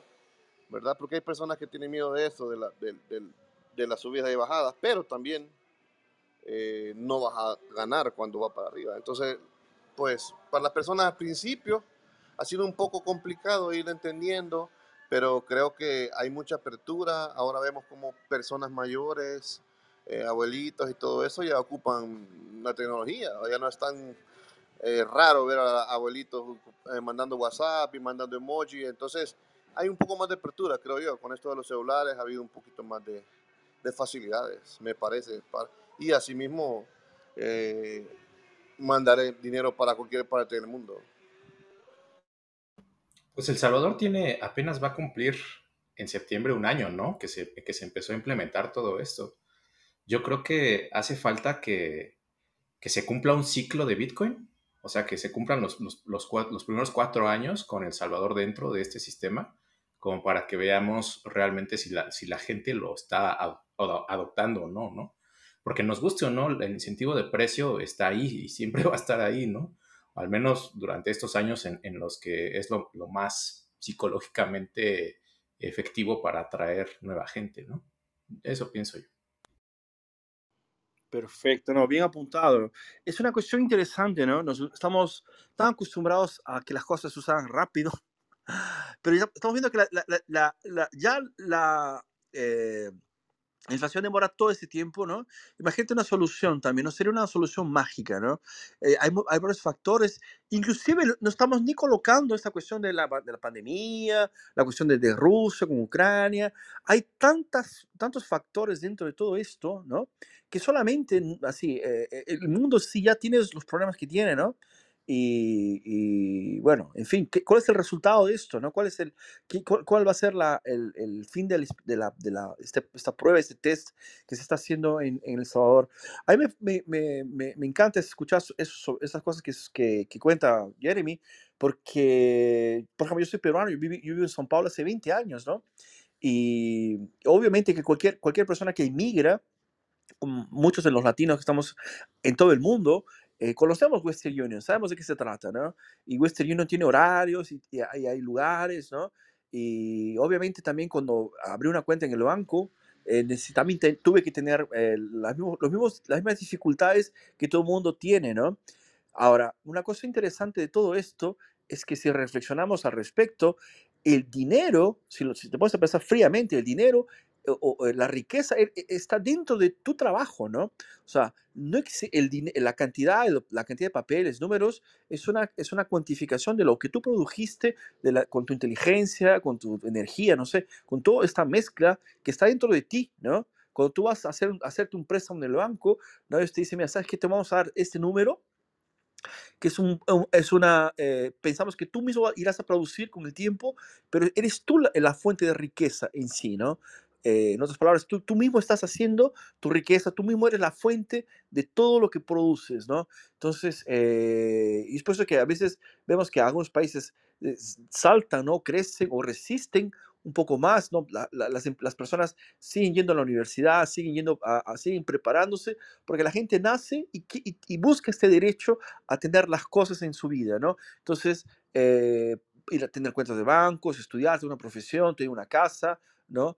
Y independientemente de cómo esté el clima, ¿no? Si, es que hay pandemias, si es que hay, hay, hay, hay muchos, muchos, eh, mucha inflación, la gente continúa casándose, teniendo hijos, la vida continúa, ¿no? Eh, obviamente que hay más presión sobre estas personas, pero la riqueza continúa sal, brotando, saliendo de la gente que trabaja, ¿no? No es, no, es una, no es una máquina que fabrica monedas, números que, que, genera la riqueza. Son las ideas, los intercambios entre personas pacíficas, en libre mercado, que se generan riquezas solucionando las, eh, los problemas de los, de los, consumidores. Es así que se genera riqueza. ¿no? Entonces, eh, esta cuestión del de, Bitcoin ayudando a la gente va a hacer a esas personas más ricas, ¿no? E, eso es así, yo quiero, voy a, me parece que voy a estar vivo para verlo, es algo que va, va, a poder sentirse, ¿no? No, es simplemente el, hecho de, como, como lo ha dicho este Jeremy, ¿no? La gente ya utilizando hoy día una, una computadora en forma de un teléfono, ¿no? Lo último que hacemos con el teléfono es llamar para la gente, ¿no? Veamos que lo utilizamos más para todo, ¿no? Nuestra vida entera está ahí dentro, ¿no? Eh, y bueno, eh, y, y, obviamente con, con, Bitcoin haciendo parte de ese proceso de descentralización, de tanto de información, de conocimiento ¿no? que el mundo está teniendo, eh, yo espero que, bueno, las cosas salgan bien, ¿no? O sea, soy optimista, soy un optimista empedernido, ¿no? Por eso que soy a favor de Bitcoin por causa de esto también. Genial, chicos, no sé si alguien más se anima a contar alguna cosa sobre Centroamérica, si no, vamos para la próxima. Yo quiero ir a la playa ahí en, Centroamérica, ¿no? Está haciendo un frío aquí en São Paulo, necesito un poquito de calor. Eh, yo sé que está haciendo, ¿cómo está, cómo está el clima en, en, California, whisky? ¿Está, ¿Está con cuántos grados? Bueno, no importa, después me cuentas. Chicos, vamos a la próxima noticia si me, si me dan permiso. Dale, Gabo. Sí, bueno, no es en California. Yo vivo en Sonora, que es un estado al norte de México. Ah, y estamos a 42 grados. Dios mío. Nada frío. Dios mío. Sí. Sonora es pues, un, motor de un coche. Dios, 42 grados es realmente, así es el, la invitación para quedarse dentro de una piscina, tomarse margarita, ¿no? Perfecto, chicos. Entonces vamos a la próxima noticia. Esta es una noticia que tiene que ver ahora, bueno, hablando sobre el tema, ¿no? Hablamos sobre eh, Bitcoin y bueno, probablemente mucha gente, obviamente, la mayoría de las personas, vamos a ser honestos, entra a Bitcoin porque le parece interesante la cuestión del precio, ¿no? Bitcoin es un, es un activo financiero, ¿no? Tiene que ver con libertad, obviamente, tiene que ver con, con muchas cosas, pero básicamente cuando uno le, así, eh, lo mira por primera vez, ve la parte del dinero, la billetera comienza a, a sonreír, ¿no? Eso es lo, lo, inicial, ¿no? Y bueno, es, eh, hablar de Bitcoin desde en esa perspectiva no está mal, o sea, todo lo contrario. Esta noticia tiene un poquito que ver cómo funciona la, cuestión de guardar el dinero, ¿no? En este caso, el, activo financiero, que aquí en, en Bitcoin lo llamamos de hold, ¿no? De guardar, ¿no? Eh, a mucha gente que me pregunta, eh, este, Fernando, este hold que está mal escrito, eh, ¿qué significa? ¿no? Justamente es eso, guardar dinero. Y veamos que mucha gente ya, ya sacó cómo funciona Bitcoin, ya entendió cómo funciona Bitcoin y mucha de la gente que compró Bitcoin continúa guardándolo por mucho tiempo, que es lo ideal, ¿no? Entonces, esta noticia tiene que ver un poquito con esto de guardar dinero, guardar este activo para bien adelante, para el futuro, porque es de eso que se trata, ¿no? Es así, de pronto, la mejor alternativa. Y, esta noticia está en Cointelegraph y se llama lo siguiente, dice así, encuesta muestra que el 55% de los inversores en criptomonedas optaron por holdear al desplomarse los precios de Bitcoin, bueno, y altcoins, bueno, que altcoins está de más, pero vamos a la noticia, dice así, eh, los inversores minoristas se han mostrado cautelosos a la hora de comprar la actual caída de Bitcoin pero los datos de una encuesta muestran que el 55% de los que ya habían invertido en criptoactivos optaron por holdar guardarlos, ¿no? En medio de la reciente volatilidad, ¿no? Los mercados de criptomonedas y eh, bursátiles están en la baja y aparte de la noticia positiva de que Celsius ha pagado su total, totalidad de la deuda, entre comillas, ¿eh? y, ya ha evitado una liquidación masiva, hay pocas razones puntuales que están impulsadas, estén, perdón, impulsados a los inversores de compra de Bitcoin y, bueno, altcoins. Uh, el colapso en numerosos protocolos de finanzas descentralizadas, las DeFi, fondos de inversión en criptomonedas, el hecho de que el precio de Bitcoin se negocie un 60% por debajo del máximo histórico, sigue eh, pesando en la confianza de los inversores. Pero algunos datos positivos muestran eh, ser señal de que el mercado está listo para entrar en la fase de consolidación. ¿Será? No sé, ¿qué creen? Eh, bueno, aquí tenemos los tweets Spec People, bueno, habla sobre Hold, aquí, ¿no? Eh, vamos un poquito más abajo, dice los, los, inversores de criptomonedas se rehusan a vender, según la encuesta reciente llevada a cabo por Apinio, Apinio ¿no? a pesar del colapso de los precios y del comienzo del mercado bajista, más de la mitad se, se mantuvieron en, la tendencia de respuesta a la reciente caída del mercado, con solo un 8% vendiendo sus tendencias. Uh, eso sugiere que la, la, convicción de la inversión de la mayoría de los inversores de criptomonedas sigue siendo fuerte. El estudio también encontró que el 33% de los inversores estadounidenses estén invertidos en, estén, hayan invertido en criptomonedas y el 40% de los inversores cree que Bitcoin presenta la mejor oportunidad de inversión en los próximos tres meses. Ah, interesante. Los inversores americanos muestran resistencia en cuanto a la respuesta de los inversores estadounidenses al receso perdón, retroceso generalizado en los mercados financieros, Apinio, la empresa que hizo ese estudio, descubrió que el 65% de los encuestados mantuvieron sus inversiones y siguen confiados en su decisión. Cuando se les pidió que señalaran sus preocupaciones más acuciantes a corto plazo, el 66% de los encuestados citó el aumento de la inflación, obvio, ¿no? 39% destacó el estado de la economía mundial, 34% identificó conflictos internacionales. ¿no? Y bueno, vale la cosa, es algo que ya hemos hablado también aquí la semana pasada, esta cuestión de la gente que guardó dinero. Bueno, si tú guardas dinero, o sea, vas a guardar, lo ideal es que lo guardes para el futuro, pero si tú estás, por ejemplo, en un momento estás sin trabajo, estás realmente con las, viste que los precios están subiendo, y bueno, o sea, nadie te va a obligar a que lo dejes, lo, lo, guardes para el futuro, ¿no? Eso es esta cuestión de la preferencia temporal, ¿no? Famosa.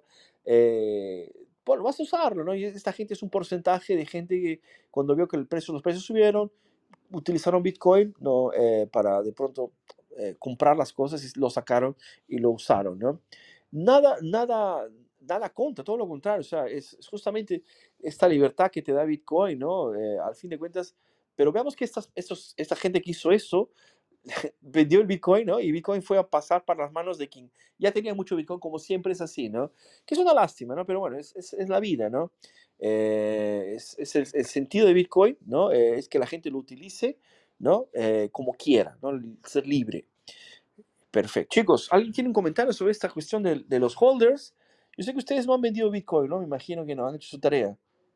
O, o sí. tú vendiste tus, tus bitcoins, este.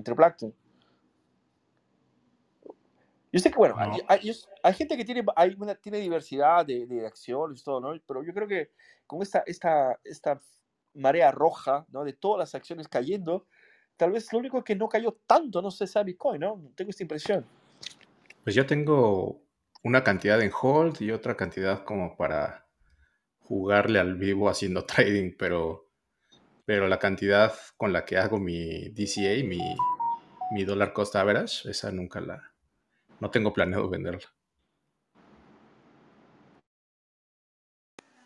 Eh, yo al principio cuando conocí Bitcoin, eh, hice así como dice Interplankton, eh, traté de, pues hacer trading de alguna forma y empecé a estudiar y todo, pero prácticamente me volví loco, pues. Estar siguiendo el mercado te vuelve loco. Sí, yo sé que hay, personas que saben hacerlo bien y todo lo demás, pero creo que la base de todo esto, y, igualmente, pues, eh, creo que aquí en El Salvador es un poco más, digamos, sencillo. De pronto la, la vez pasada eh, Marilí estaba diciendo que ya no, no sabía dónde habían tiendas en España para poder gastar o poder pagar con Bitcoin o, hacer una transacción. Aquí eh, es un poco más fácil, ¿ah? porque todo, hay, hay, cadenas enteras de supermercados donde poder gastar tu Bitcoin o poder por lo menos ocuparlos, los que has destinado para ello. Igualmente yo tengo mi cartera pues, destinada como para transacciones normales que de repente se utilizan porque es mucho más fácil y no y pues yo soy pues lamento decirlo pero medio nos descontento con los bancos no me gustan los bancos entonces trato lo, lo menos posible de utilizarlos y, y pues ocupo mejor eh, mi billetera mi billetera es Lightning y pues no pago prácticamente a veces un centavo de fee o algo así entonces prefiero utilizarlo de esa forma. Pero eh, sí, tengo, tengo mi, mi, mi, por ahí mi, tiempito para tener eh, guardado, holdear eh, un poco de patrimonio. Sé que cada persona tiene su distinta realidad. Ya si lo vemos de, de, este, de este punto de vista, hay muchas personas que, que aquí me hicieron esa pregunta en principio, pero, pero ¿cómo vamos nosotros? ¿Cómo vamos nosotros a guardar dinero? si es que vamos apenas comiendo día a día, y esa es la realidad, Fernando.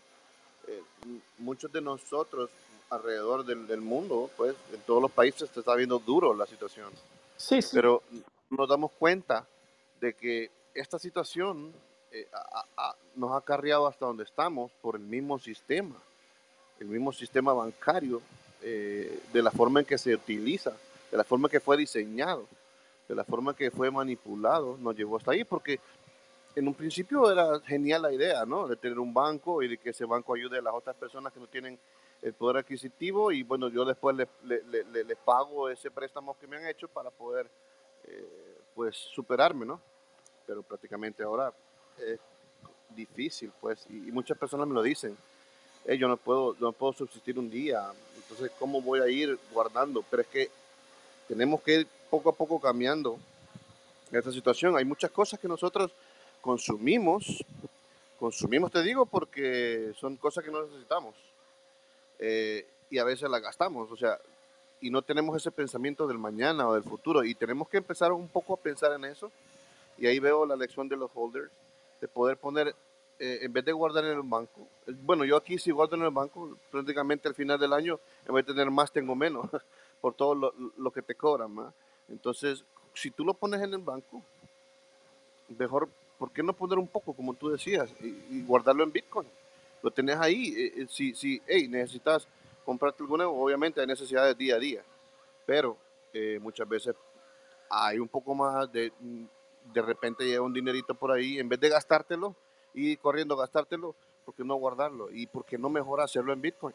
Guardarlo y, y tenerlo ahí, o sea, y olvidar de que existe, olvidar de que existe y pues de repente, cuando lo veas uno o dos años después, dos, tres años después, nunca vas a ver un, saldo negativo, siempre vas a ver un saldo hacia arriba, porque Bitcoin, eh, si lo ves como hacerte rico al día siguiente, pues jamás te va a servir. Eso no es así, Bitcoin no trabaja así. Pero sí, con el tiempo puedes ver la diferencia, pues. Bueno, así lo veo yo. Perfecto, Jeremy, excelente, ¿no? Justamente se trata de esto, ¿no? Y bueno, eh, es porque nuestros países por muchas décadas eh, han estimulado el consumo, ¿no? A este, a este punto la justificación que ellos tienen es lo siguiente, ¿no? Mira, si tú hablas con una, un economista eh, fanático de Keynes, ¿no? Que es otro economista loco, que piensa que la, inflación es correcta porque estimula el gasto, es como si, si amputar a una persona eh, lo, lo ayudase a, a, a, mejorar, ¿sabes? A, la forma de la salud. ¿no? Es una cosa, o sea, crea, gastos, ¿no? Crea, donde, hay una economía keynesiana que normalmente es lo que es el mainstream, ¿no? En América Latina, creo que en el mundo entero se, utiliza mucho, es, eh, vamos a construir carreteras, vamos a construir este, grandes estructuras y al fin de cuentas estos gastos van a hacer que la gente trabaje, ¿no? Y eso va a generar consumo, ¿no? Vamos a provocar consumo. Solo que es una forma estúpida de ver el mundo, porque primera, primera, vez, primera cosa, tú estás creando una, estás, eh, estás creando una necesidad artificial, ¿no? El mercado no, no necesitaba todo esto. Muchas veces se puede ver inclusive elefantes blancos en toda América Latina, ¿no? Tanto sea de represas o carreteras, nadie utiliza, o que son de pésima calidad porque no fue el mercado en sí que las, las hizo, sino fue el Estado. Y esto hace que la gente no, eh, no pudiera guardar dinero, ¿no? Porque cuando, si lo, si, cuando tú lo guardas en el banco, no vas a tener ese dinero, vas a perder. Entonces, ¿qué es lo que la gente hace? Lo gasta, ¿no? Yo prefiero gastar, consumirlo ahora porque si no, el próximo año no tendré más este, este dinero conmigo porque va a desaparecer, ¿no? Es terrible esto, ¿no? La, noticia, la primera noticia que, con la cual abrimos la sala de hoy habla justamente de cómo se está devaluando el peso colombiano y el peso chileno, como antes nunca fue visto, ¿no? Eh, y bueno, eso justamente es eso, o sea, ¿qué, qué, qué es lo que vas a hacer con la, con la gente que tenía, por ejemplo, ahorrado un, un capital, ¿no? En el banco por ejemplo, para, no sé, tal vez cambiar de coche o, o, alguna emergencia que tengas, ¿no? A veces se, te malogra la, la, heladera y necesitas comprar esto, ¿no? Eh, no vas a poder hacerlo. ¿Por qué? Porque desapareció. Solo que no, no, no simplemente desapareció, sino que fue robado. Ese es el, el, el problema. No fue así que todo el mundo quedó pobre, no. No, no, es verdad. quien que se quedó pobre fue el que despertó al último y, y, y, decidió usar el dinero. Porque quien lo usa primero es el que lo usa con el valor ¿no? del día anterior. Y obviamente cuando va cayendo las fichas del dominó, cuando llega al final, obviamente el dinero estará eh, en la mitad o, mil, o muchas veces inferior de lo que estaba, ¿no? Pero bueno, chicos, vamos a ahora. Genial, llegó nuestro amigo Omar. Omar, ¿cómo estás? ¿Tienes ah, alguna, algún consejo de hold? Yo sé que te gusta mucho holdear a ti también, ¿eh? Sí, sí, me pasa, bueno, ando con COVID, con 38 o 39 de fiebre, o sea, que ando ando bastante, bastante mal. o sea, que hoy voy más modo radio que otra cosa. Dale, genial, pero cuídate mucho, ¿eh? Tomo bastante agua. Sí, sí, sí, en ello ando. Dale, Omar, perfecto. Genial, chicos. Uh, déjame ver aquí. Tenemos a alguien que va a subir. Deja ver yo, nuestro amigo José. José, ¿qué tal? Buenas.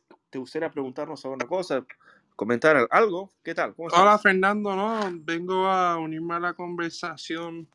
Ha sido un mes eh, trastornador eh, para Bitcoin, para ¿verdad? dejarlo ahí, pero sí, mano, ha estado pasando un montón de cosas y hay gente que dice que, ¿verdad? El, precio es irrelevante, hay gente que dice que puede llegar a cualquier cosa, 100, a 10, pero sí, vengo aquí a compartir con ustedes un rato. Hace tiempo que no hablo. José, ¿cómo estás? Acabo de reconocerte ahora. Que estás con esa, con esa, la máscara, no te pude reconocer.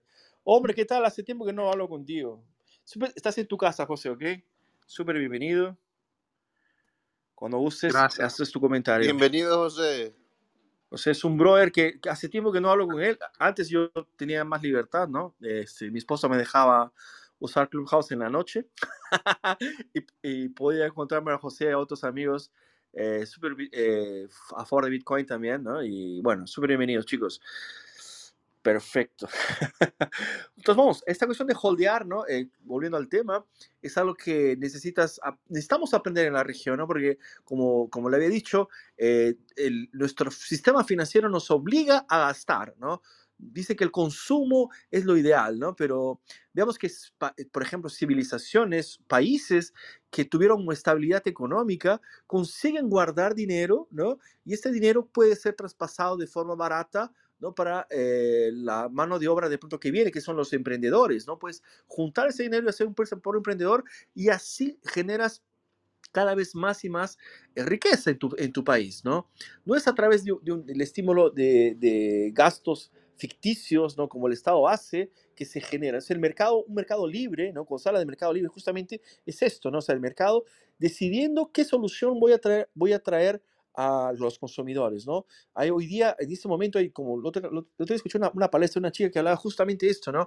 En este momento hay miles de miles de emprendedores buscando soluciones para que ellos se queden ricos, ¿no? Y ayudar a la gente, ¿no? Y eso es, esa es la, la belleza del libre mercado, ¿no? Que, eh, por eso que cuando se habla de, de, libre mercado, yo por lo menos pienso mucho en las soluciones que Bitcoin puede traer, ¿no?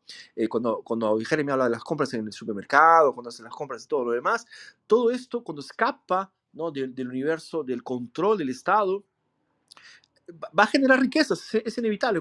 de aquí a poco tiempo vamos a ver que eh, la gente va a acostumbrarse ¿no? a tener dinero guardado. ¿no? Eh, ¿Por qué? Porque no, no fue, no fue, no fue eh, robado en la cuestión, no digo robado, pero sí de pronto estafado cuando uno guarda dinero en el banco, ¿no? queriéndolo o no el banco, gasta alquiler, gasta de, estructura, gasta los el pago a los empleados, gasta toda este, este, esta infraestructura ¿no? que no, lo, no, no, no va a ser, eh, que sale del, del, bolsillo de alguien, que es el bolsillo de los de la gente que tiene cuentas en el banco, ¿no? Entonces, el hecho de que tú utilices una alternativa con el caso de Bitcoin, ¿no? Estás haciendo las cosas mucho más baratas, ¿no? Y más eficientes. Entonces, ahí tú estás dándole un, upgrade, ¿no? A todo el sistema y por consecuencia vas a generar riqueza en la región. Bueno, chicos, bueno, es lo que yo pienso, ¿no? Eh, vamos a la próxima. Entonces, no sé si alguien más quiere comentar sobre la cuestión de Hold. Sí, yo quiero comentar algo. Mira, ahorita yo hablaba con Héctor López de BSV y no quiero chilear BSB ni nada, pero él decía que las personas que aguantan Bitcoin están esperando que un día suba de precio para eventualmente convertirlo a dólares. O sea, que no está haciendo nada con, con su... que están comprando Bitcoin para hacer nada con ellos. A diferencia de quizás usarlo para llevar a cabo alguna compra o algún pago. Entonces te pregunto, este, ¿Cuál es tu posición sobre eso? ¿Los holders le están dando un uso al Bitcoin o sencillamente no le están dando un uso al, Bitcoin? Bueno, es una pregunta que tiene creo que varias, varias respuestas, ¿no? Cada uno va a tener una, en su cabeza, me imagino que alguien ya hizo una, respuesta adecuada para, cada, para esa pregunta. Lo que yo te puedo decir es lo siguiente, ¿no? Tanto el dólar como el Bitcoin, ¿no? Eh, tiene el valor, de pronto sí, que tú le das, ¿no? Es como, por ejemplo, cuando tú defines una cosa como la energía, ¿no? ¿Qué es la energía, no? Mira, la energía en un motor eh, mecánico es esto, la energía en un motor de calor es esto. Ese es, yo, yo, veo, yo veo Bitcoin en ese sentido, ¿no? Porque cuando tú, por ejemplo, dices, mira, voy a guardar, voy a guardar esta reserva de, este, este, activo financiero para más adelante pagarme comida, para pagarme mis, mis gastos en el futuro, no estás equivocado. Si tú vas a decir que, mira, en el futuro estos gastos serán este, dispuestos en dólar o serán dispuestos en, el, en otro dinero que la LFMI decida, ¿no? Eh, no sé, o sea, eh, yo, yo, no, yo, no, yo, no, sabría decirte si, si, si, existirá ese sistema, ¿no? Lo que sí te puedo, lo que yo creo en sí es que eh, la escasez es real, ¿no? cuando toda una definición de economía es justamente, economía significa ¿no? el estudio de las cosas escasas. El mundo es escaso, ¿no? el tiempo que tenemos en vida es escaso, eh, el trabajo que tú tienes es escaso, ¿no? y por eso existe la jubilación. ¿no? Entonces, eh, cuando tú casas, cuando tú juntas dos cosas, tanto la cuestión de poder proyectarte ¿no? con, con un activo que es, ya es escaso ¿no? y será más escaso en el futuro, ¿no? y lo preservas, ¿no? Eh, no estás haciendo nada diferente que mucha gente hacía con la tecnología en el pasado, tanto con el oro o con, con otras cosas, ¿no? Cuando tú, por ejemplo, imagínate, voy a viajar aquí, ¿ah? Si tú agarras un cuchillo en la época de las cavernas y se lo dejas a tu hijo, tú estás ayudando al trabajo que él va a tener en el futuro, ¿no? Entonces, esta, esta es una función que los seres humanos tenemos hace, hace mucho tiempo. Entonces, eh, si tú vas a decir, mira, ¿sabes qué cosa? Voy a, voy a, voy a usar Bitcoin para suplir la vida que tendré en el futuro, no estás equivocado. Ahora, siendo esto en dólar, siendo esto en cualquier otra cosa, siendo esto en panes, siendo esto en sándwich, siendo esto en churrascos, no sé, en cuál, es la, cuál es la medida que le puedas dar a esto, ¿no? Pero lo que tú estás haciendo es que estás utilizando tu trabajo, que es dinero hoy día, ¿no? Y lo estás colocando para el futuro, ¿no? Que también será dinero. Ahora, ¿cuánto de esto va a ser, ¿no? ¿Cuánto de esto te va a ayudar? Eso nadie lo sabe, o sea, al fin de cuentas, porque, porque tú, no, tú, no vas tú no sabes si vas, a, si vas a sacarlo de a 10, a 5, 15 años, a menos que tú ya hayas decidido esto, ¿no? ¿Y, qué vas a hacer con eso en aquel momento? La única garantía que tienes es que probablemente vas a tener por lo menos lo que te costó en el momento, ¿no? Por lo menos. Yo creo que va a ser más. Pero yo, yo sospecho mucho que cuando alguien guarde, por ejemplo, 100 dólares que hoy día compra, por ejemplo, vamos, una cena en un restaurante, si vas a usar 10, 100 dólares para gastarlo hoy día en Bitcoin y de aquí a 10 años vas a usar de nuevo esta misma cantidad, te va a pagar por lo menos la cena, por lo menos una cena. ¿no? Por lo menos, yo creo que va a pagarte más, pero por lo menos te va a pagar esto. Entonces, de eso se trata, ¿no? De proyectarte, ¿no? Eh, como si estuvieras guardando para el futuro en una caja alguna cosa, como estas, estas cápsulas de tiempo que se dice, ¿no? Y, eso por un lado. Por otro lado, tienes la cuestión de que es, es así, es inconfiscable, ¿no? Que estamos viviendo en un mundo en el cual eh, el Estado está cada, está cada, vez más y más eh, ilógico, ¿no? Irracional frente a cualquier, cualquier cosa. Entonces, por ejemplo, gente, si, tú, si yo estuviera en Canadá, por ejemplo, estaría muy triste ¿no? Porque cualquier cosa que yo diga pueda, pueda, puede hacer que el Estado me quite mi, dinero, ¿no? y quitarte el dinero es, es, es, prácticamente condenarte a muerte, porque con dinero tú te alimentas, ¿no? O la, la, locura que, en la cual estamos viviendo en este mundo, ¿no? Pero en fin, no, no, no quiero extender mucho tu pregunta, no sé si te respondí. No, no, respondiste bien. Yo tenía alguna opinión que quería compartir contigo, pero me parece más pertinente esto eh, cuando tú dices que quitarle el dinero a alguien es quitarle la vida, efectivamente, mano, o sea, y yo quiero aportar que yo siento que a veces los gobiernos matan su oposición quitándole el dinero. Eh, yo estaba escuchando un video de este historiador puertorriqueño que estaba estudiando la vida de este puertorriqueño que fue a vivir a España y este formaba parte de las Cortes de Cádiz, o sea, era ciudadano español, él se llamaba Ramón Power. Y mano, este, poco después de que vuelve el rey español, él acaba con las Cortes de Cádiz y le devuelve al gobernador sus poderes omnívoros, no sé si era exactamente ese término. Y el gobernador lo que hace es quitarle eh, los fondos, congelarle los fondos a Ramón Power quien está en España en este momento y él termina muriendo pobre este, y enfermo poco después de eso. Así que, mano, lo que diría es eso, sí, que quitarle el dinero a alguien es matarlo y en cuestión de holdear, en práctica yo siento que tú tienes la razón. Eh, la gente lo que está haciendo es que están intercambiando su tiempo su trabajo por algo, ¿verdad? Este algo resulta ser Bitcoin. Y en teoría, eh, y no estoy tratando de matar la, la, la vindicación que alguien tenga hacia el Bitcoin o, como se diga, ¿verdad? Eh, la apreciación, de hecho, yo creo que yo soy holder y me, me considero Bitcoiner, ¿verdad? Aunque breve con otras cosas también. Pero en el fondo yo siento que los holders en parte también estamos especulando. Entonces, tú sabes, eh, caer en cuenta en eso y pensar que eh, nadie se saca una tarjeta Visa por especular. O quizás sí. Quién sabe. Soy José y he terminado de hablar. no, no, sí, esa cuestión es, que, es un mundo libre, ¿no? O sea, eh, yo creo que no, no, no, no debe haber... Uh, o sea, la libertad es justamente eso. tú, tú, vas a, tú, vas a, hacer con, con, tu dinero lo que tú quieras, ¿no? Si vas, es, por ejemplo, la posibilidad de especula, especulación la, existe con tu trabajo, ¿no? O sea, con tu, cuando compras una casa, una dirección, ¿sabes? O sea, no, no, no creo que sea malo la especulación. La especulación es algo que hace parte del sistema financiero, ¿no? Es por eso que es libre. Yo, yo, creo que hay una demonización exagerada de la, de la, especulación en el sentido de que, por ejemplo, eh, cuando se manda, yo por lo menos lo veo en la cuestión de los shitcoins, ¿no? O sea, cuando hay gente que pretende que va a quedarse rico así sin nada, ¿no? Sin ningún tipo de valor, ¿no? Cuando no se, no se, no se está entregando al consumidor final nada, ¿no? Solamente un número, es como si fuera una lotería, un juego de estos, ¿no? Este tipo ya no es, más que es, una especulación, es, una, es, de pronto es una estafa, un golpe, pero en fin. Eh, bueno. Oye, pero Fernando, en esa nota no se pudiera decir lo mismo de los derivados de acciones. Por ejemplo, al fin y al cabo, ¿qué te intercambia, qué te provee Robinhood como valor?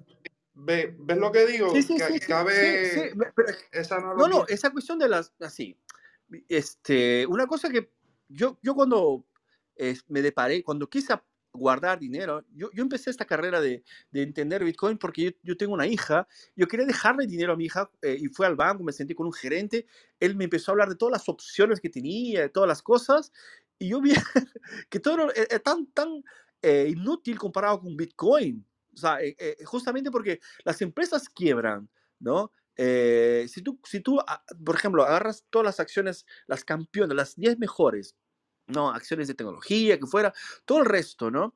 este, este, universo, o sea, nada contra, entre platos y gallinas y whisky que, que conoce un poquito el mercado, saben que es un mercado que necesita tener mucha información para tener mucho dinero y, y así, y nada de esto se compara con Bitcoin. ¿no? me, pueden, me pueden corregir si me equivoco, ¿no? Por lo menos en el histórico desde el nacimiento hasta hoy día de Bitcoin.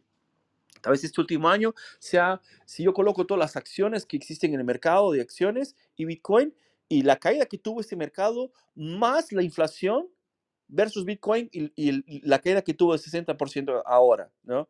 ¿Cuál es el resultado? Yo creo que aún así Bitcoin está por encima. No sé, tengo esta impresión. Puedo ser equivocado, si alguien está aquí me puede corregir, ¿ok? Depende de cuándo te metiste. Porque están ah, los, de, los que entraron en 60 y 50 que están. Si lo compré, 70, lo compré 70 mil. Hoy día me quedé con estoy con 20 mil. Si hubiera gastado mis 70 mil, hubiera comprado acciones de Amazon, de Netflix, de eh, Apple, de, ¿sabes? Y, hubiera, y, y, cuánto, cuánto, cuánto de esto yo eh, puedo comparar si le retiro aún así a la pérdida que tuvo estas acciones, la inflación. No, porque si yo no vendí Bitcoin, esos 20 mil también puede ser, ah, Fernando, esos 20 mil tienen inflación, sí, pero presta atención, o sea, eh, eh, el, el, resto tiene, tiene, más tiene inflación impactada si lo vendo ahora, ¿no? Y, y, ¿cuánto va a servirme esto al fin de cuentas? ¿no? no sé si está un poco claro, pero bueno, en fin. Eh, el hecho de que nadie te lo puede quitar, o sea, déjalo que vale, pues. El hecho de que nadie lo puede quitar sin tu permiso, eso es otro valor agregado. No, no, sí, claro, es totalmente. Yo creo que es el principal, ¿no? Para, así, de una forma más, de pronto, eh, simplista, de pronto para explicar la cuestión de diferencias, ¿no? Cualquier cosa que el Estado pueda hacer va a ser mejor, va a ser, va a ser mejor que cualquier acción o o inclusive em, cualquier acción que exista en el mercado de acciones. ¿no? Vemos los bonos de los gobiernos, ¿no? por ejemplo. Entonces, cuando existen estas tasas de interés que están, están subiendo, todo el mundo vende las acciones de, las empresas y, compra acciones del gobierno, estos bonos. ¿no? Eh, solo que todo, estamos hablando de un mundo centralizado. Si tú colocas la descentralización como un, un elemento ¿no? paralelo, ese elemento paralelo les gana todo, le gana disparado a, a, cualquiera. Está, sacando Estados Unidos, Estados Unidos es una, es una potencia, ¿no? es la, la, potencia más, más grande del mundo. Entonces, son Estados Unidos, también Unión Europea, ni, ni, sé si conseguiría hacer esto, ¿no? Vemos que Rusia y China no consiguen más hacer esto, ¿no? Entonces, eh, esta cuestión de, de poder competir versus las empresas. Las empresas quiebran, los países tienen problemas políticos. Y la noticia que yo quería colocar más adelante tenía un poquito que ver con esto, porque es una noticia que habla de Perú, que hizo las cosas de una forma maravillosa los últimos 20 años. Eh, Perú se, salió de un estado terrible de, de pobreza, ¿no? Y subió, se, se consolidó en el mercado y hace muchos años que tiene el dólar más estable de la región, ¿no? O sea, la paridad del dólar, ¿no? Solo que estos últimos años, porque entró otro, otro presidente, veamos que e, ese es el problema de las cosas centralizadas. no importa que hagas las cosas bien durante toda tu vida, si haces todo, todo bien en tu vida, trabajaste bien, nunca, nunca le robaste a nadie, es el mejor empleado de tu, de tu empresa, es el mejor padre de familia. Si hay un idiota que, que sale como presidente de tu país, todo tu proyecto se va a la M Esa es, es la situación de las cosas descentralizadas, ¿no? Pero bueno, yo hice un salto gigante aquí, ¿no? Eh, tú me habías hablado los, de, las acciones y no sé cómo llegué, vine a, parar aquí en, en, la centralización del gobierno, pero en fin, vamos a, no sé si alguien quiere, quiere comentar antes que me, me, haga más bolas aquí, no sé, si no paso a la próxima noticia. Llegó nuestro amigo Antonio. ¿Cómo estás, Antonio? ¿Qué tal? Yo sé que a Antonio le encanta el Estado, los países. Hola, buenas noches eh, a todos. La verdad que se me pasó que hoy era viernes, la verdad que lo ah, siento. No lo creo. Y, luego he visto que subía Bitcoin y digo, seguro que no abrió sala, Fernando. Pero veo que se has ah, abierto. ¿ah? Pero bueno, nada, me pongo, me pongo un poco al día, escucho a ver qué estáis hablando, que no, que acabo de entrar. Genial, no, entonces tal vez me, me, me, den permiso para ir para la próxima. este, José, no sé si quedó claro un poquito esta este discurso que hice sobre el tema. Tal vez, no sé si tienes alguna contraparte. no, no, yo pienso que definitivamente eh, la razón por la cual el mercado de derivados es legal y se regula de una manera en particular es porque están esos intereses centralizados de alguna manera en poder y en el poder eh, centralizado que es el gobierno, ¿verdad? Porque el gobierno es una burocracia, poner la gente arriba y de la gente arriba, pues se escogen los de abajo.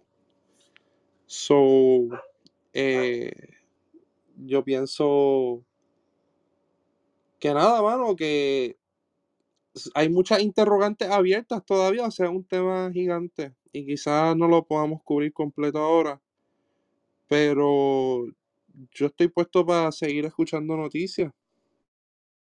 dale, dale, José. Gracias de todas formas por participar. Chicos, vamos, a, vamos ahora a, la noticia que de la que había estado, había hecho la introducción, ¿no? Es una noticia que tiene que ver con, con Perú. Esa es una noticia de cripto noticias y el título es Perú llama a Bitcoin. Dos puntos. Ya no funciona la flotación sucia, entre comillas, ¿no? Usada para estabilizar la moneda eh, está la flotación sucia. Yo voy a intentar explicar, pero si alguien, me, no sé, este whisky o, o quiere, quiere, hablar sobre el tema, que es, es una forma de comprar dólares, ¿no? Eh, interesante, que los estados sí tienen, ¿no? En el caso de Perú, ya lo hace algún tiempo atrás.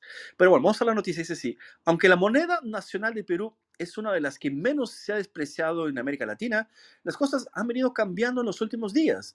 Esto debido a que el sol se ha devaluado casi el 2% en comparación con el dólar en menos de una semana. Y en medio de ello, crece el entusiasmo de los peruanos por Bitcoin. Eh, eh, para, para que su moneda no sufra las fuertes devaluaciones que enfrentan estas eh, otras economías de la región, el Banco Central de la Reserva del Perú usa una estrategia que se conoce como la flotación sucia. Un nombre extraño, ¿no? Se trata de un régimen cambiario que se aplica con la idea de mantener a la raya el valor del dólar, tal como se explica en un video publicado en BBC, ¿no? Bueno, yo no vi el video, pero eh, después de que hay alguna alguien que tenga dudas, no lo explico aquí, pero voy a, voy a dar un general de qué trata. Dice así, sucede que hay una intervención de parte del Banco Central que compra dólares cuando el tipo de cambio baja y tiende a vender cuando el tipo de cambio sube, con lo que logra mantener su cotización relativamente estable. Sin embargo, lo que destacan los economistas es que el Perú no tiene reglas fijas ante esta intervención para mantener su moneda estable.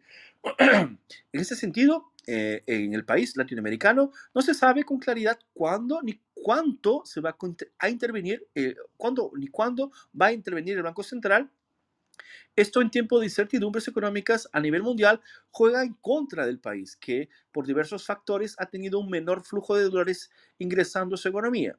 Aunque es difícil predecir lo que podrá eh, pasar con el precio del dólar y los factores globales y locales que incidan, la tendencia al alza de la divisa estadounidense en Perú es clara, según lo que apunta Bloomberg. Bueno, aquí tenemos un cuadro, ¿no?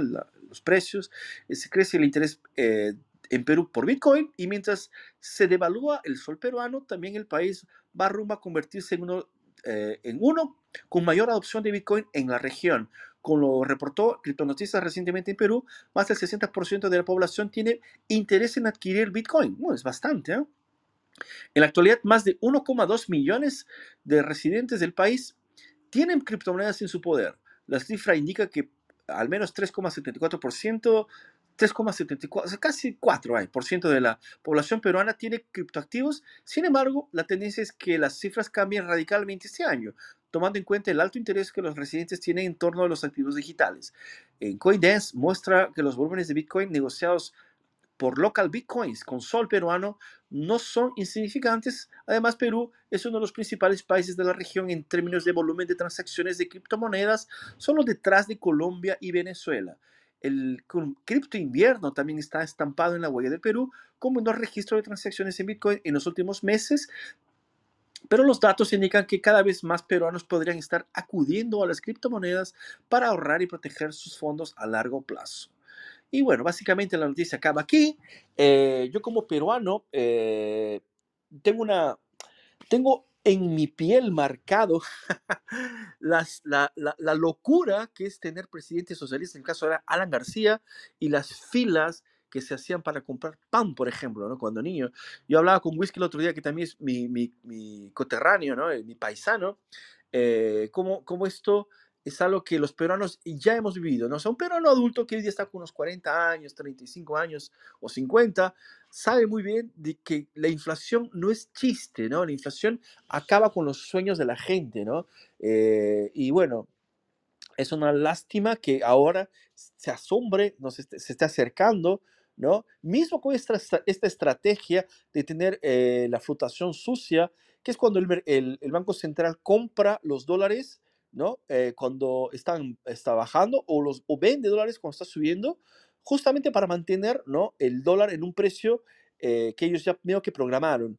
Solo que no informan cuándo va a ser esto, entonces el mercado se queda medio que eh, en incertidumbre. Entonces, esto ayuda a que les, de pronto no funcione una paridad no artificial, digámoslo así.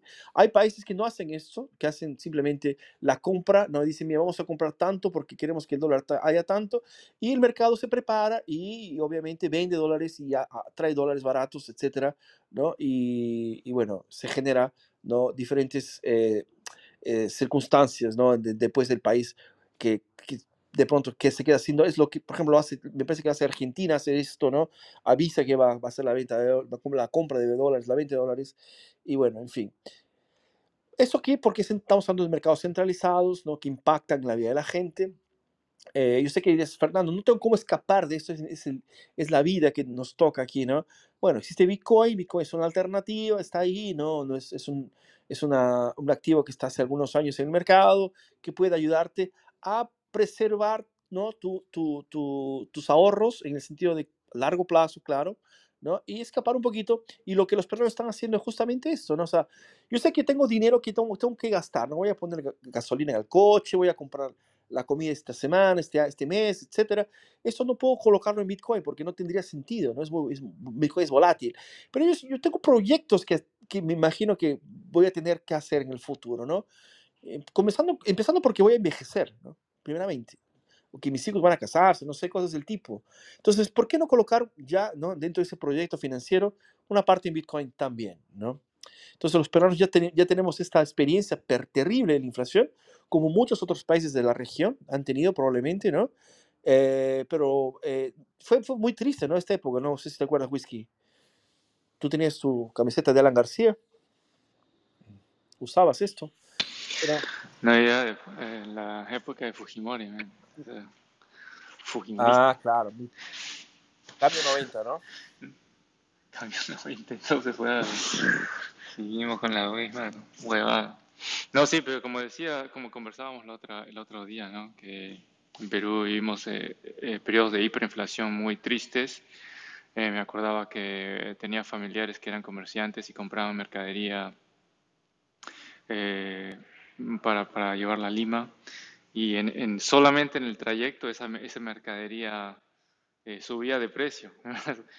y más bien, eh, y, cuando, un, cuando esa mercadería llegaba a la ciudad, en una semana o dos semanas después ya la podían vender a, casi el doble de, de, lo que lo habían comprado en términos eh, de soles, ¿no? que, lo que significaba que, que, que la moneda en sí usaban para, para intercambiar bienes y servicios estaba depreciándose, no, no, no reservaba, no, no preservaba su valor. Y, como peruanos los hemos vivido mucho tiempo. Es por eso que eh, para mí también es, eh, me parece súper interesante que, como, como, muchos países de Latinoamérica que han, que han experimentado periodos de hiperinflación, entienden que el fiat no es la solución. El fiat es un, sistema centralizado que, está, que no funciona, que no funciona y, estamos viendo las, las repercusiones hoy en día de lo que es la impresión de moneda a nivel global eh, que, no, no está, que no quiere aceptar que la impresión de moneda discriminada hace dos años por COVID está causando los periodos de hiperinflación en todo, a nivel global, pues está, ha estado durmiendo todos estos, estos dos años. ¿no? Y como latinoamericanos hemos, sabemos lo que es eh, la devaluación de la moneda y, es por eso que Bitcoin representa una, una, una respuesta muy muy aceptable, creo yo, para, para este tipo de periodos uh, de hiperinflacionarios o, o cuando la moneda fiat no, no eh, se, está, se están derrumbando en diferentes países. Pero, pero fíjate, Fernando, perdona que intervenga ahora, dale, dale, pero lo, lo, ridícula que es la situación que vivimos a nivel mundial, donde los países que en su soberanía ¿no? se, de alguna manera se, de manera se pliegan al dólar porque su deuda está en dólares, porque pues están muy, digamos, apalancados al dólar, ¿no? Entonces, comentas en esta noticia, por ejemplo, Perú intentando hacer como de stablecoin, ¿no? Buscando quemar soles o, imprimir soles para mantenerse un poco según la demanda que haya de dólares, ¿no? Que es un poco, me imagino, lo que, lo que se dice aquí, ¿no? Para mantener ciertamente estable ese cambio con el dólar y que no se le desmadre la economía, ¿no? Pero fíjate que un país es soberano para hacer lo que quiera, o sea, podrían hacer la moneda más fuerte si no imprimiesen constantemente para pagar cosas absurdas, ¿no? O si tuviera una política económica realmente que incentivase la producción, que todo lo que ellos producen al exterior no lo vendiesen utilizando una moneda que también se está imprimiendo muchísimo, ¿no? Es, tan ridículo visto desde fuera. Lo que pasa es que creo que la gente no se sienta a pensar en ello, está metida en esa vorágine, ¿no? De espiral de impresión de billete, y no sabe cómo salir de ahí, ¿no? De, pues de subvenciones, de ayudas, de tal, y al final, digamos, tenemos rota la economía a nivel mundial. Y Bitcoin se, se ofrece una forma de, de, sistema económico completo, desde la creación de unidades nuevas a las transacciones y a todo, que nos, nos, nos llevaría incluso a no tener que imprimir billetes ni nada, simplemente podría funcionar ya de facto pero claro, como no pueden imprimir todo lo que se quiere, tendría que aumentar el valor de dichas unidades y por tanto nos acercaríamos al valor que muchos creemos que realmente tiene, que es muchísimo más alto, ¿no? O sea, transaccionar directamente en Bitcoin y olvidarnos de todas las divisas, olvidarnos de Swift, Mastercard, Visa y, echarlo por la borda. O sea, ya no lo necesitamos. Lo que pasa es que seguimos muy dependientes de eso en esa vorágine. Entonces utilizamos estas fórmulas como las que has traído en esta noticia de de la fluctuación sucia, ¿no? Eh, buscar que no se vaya mucho del dólar y tal. ¿Y por qué el dólar? Pues no se dan cuenta de que el dólar está imprimiendo también muchísimo para pagar guerras, para pagar a sus ciudadanos, porque no tiene forma de salir de esa, digamos, espiral de, destrucción de producción, de destrucción de, de, muchísimas otras cosas, ¿no? De libertades, etcétera y tal. O sea, el mundo tiene un problema ahora. Y Bitcoin ofrece una solución, pero parece que la gente no quiere verlo. O sea, quiere decir que siguen mirando al dólar, mirando al, euro. Fíjate el euro y el dólar ahora, ¿no? O sea, que el dólar es, es, malo, pero parece que el euro lo está pasando incluso peor. O sea, se está mirando en el dólar y es incluso peor que el dólar, ¿no? Ahora mismo. En vez de ofrecerse o, plantearse como una moneda alternativa al dólar, que podría ser, ¿no? Durante muchos años Europa ha sido un modelo de impresión, llevando, digamos, a Alemania las riendas, pero al final, pues resulta que también es todo mentira, ¿no? Puede caerse incluso antes, o el yen, ¿no? Estos días, ¿no? Que no hace más que imprimir para, para ver qué hace y comprarse sus propios bonos porque, porque el sistema está roto completamente, Fernando. Y Bitcoin viene como a ofrecer una alternativa perfecta para transaccionar, crear nuevas unidades, etcétera. Pero, pero nada, la regulación, a perseguir a la gente que tiene bitcoins, perseguir a la gente que tiene cripto, utilizar fórmulas de stablecoins. ¿Qué stablecoins? No se necesitan stablecoins. ¿Para qué? ¿Para qué buscar referencias? ¿no? Pero estamos tan metidos en esa dinámica que parece que nos va a costar muchos años salir. ¿no? Y aquí hay un problema también, ¿no? Porque ahí es medir divisas contra divisas, ¿no? El, el sol contra el dólar, cuando en realidad deberíamos estar midiendo las divisas contra el poder adquisitivo real que tenemos con ellas. ¿no? Sí, o, incluso los productos, ¿no? una docena de huevos, ¿cuánto cuesta producirla? O, el, ganado o la, agricultura, ¿no? En, términos de agua, combustible, etcétera. Sí, es muy fácil hacer una, el, intentar hacerlo bien. Lo que pasa es que, como dice muchas veces Fernando aquí, para los gobiernos es más fácil darle al botón, imprimir soles y pagar a sus funcionarios y, un poco cerrar los ojos y que la cosa vaya como funcionando, pero están engañándose a sí mismos. Están simplemente esperando a que pase el día y al día siguiente que todo más o menos siga igual, y aquí lo llaman flotación o fluctuación sucia, pues en otros sitios le llamarán de otra manera, ¿no? Pero es todo tan mentira, pero hay tanta gente que ha invertido tantos años en, utilizar esos sistemas, ¿no? Y tenemos pues todo el sistema de funcionariado, de estudios, de másters, y el engranaje está tan funcionando a, a plena velocidad que es muy difícil romperlo sin que cause demasiados estragos, ¿no? O sea, esa gente que trabaja en esos sistemas financieros tradicionales. Muy difícil acabar con la gente que trabaja en el Forex, eh, gentes que trabajan en el mundo legal eh, y de regulación y de tasas y de impuestos y tal. ¿Cómo van a cambiar? Pues habrá que ir convenciéndoles poco a poco. Yo creo que estos países, precisamente Perú, El Salvador, pequeños que tienen más libertad de movimiento, son los que van a intentar, bueno, y África, yo confío mucho más en África, ¿no? Cuando se den cuenta de que se pueden despegar por completamente. Son los que tendrán que generar esa inercia en el sentido contrario de usar algo completamente distinto. O sea, el que piense que podemos seguir un sistema de impresión de divisas basadas en sistemas centralizados, con bancos centrales, políticos, eh, personas, funcionarios, etcétera, que son los que se van a se dirigen, digamos, en los que van a conservar todo justo y sabemos que no es. Imprimen cuando necesitan y eso significa que no producen, simplemente imprimen. Sin duda, muy bien, Antonio. No, perfecto. Eh, lo has dicho muy bien. Esta cuestión de la, la fluctuación es una estrategia que sin duda no tiene pies ni cabeza. Eh, debería, debería ser más inteligente todo, ¿no? Es un mundo que, este, ¿sabes que el otro día estaba viendo, voy a cambiar un poquito de tema, estamos ya casi entrando a la recta final, nos faltan solo unos 12 minutitos para acabar, tal vez nos queda un tiempo para hacer, dar alguna noticia más.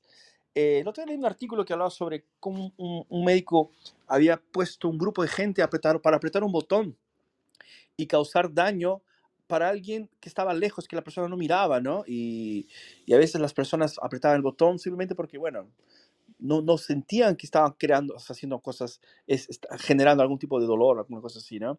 En fin, ¿eso por qué? Porque a veces yo pienso que esta gente que, que genera, a veces no tiene esta mala intención de, de, destruir la economía, ¿no? Si esta gente entendiese lo dañino que es, ¿no? La impresión de dinero, eh, ¿sabes? Yo creo que pararían por, justamente, bueno, pero Bitcoin, cuando tú entras a Bitcoin, te das cuenta de muchas cosas, ¿no? Decimos que Bitcoin es como si fuera una, una, una píldora roja, ¿no? Como esa píldora que Neo toma eh, para entrar en la, Matrix, ¿no?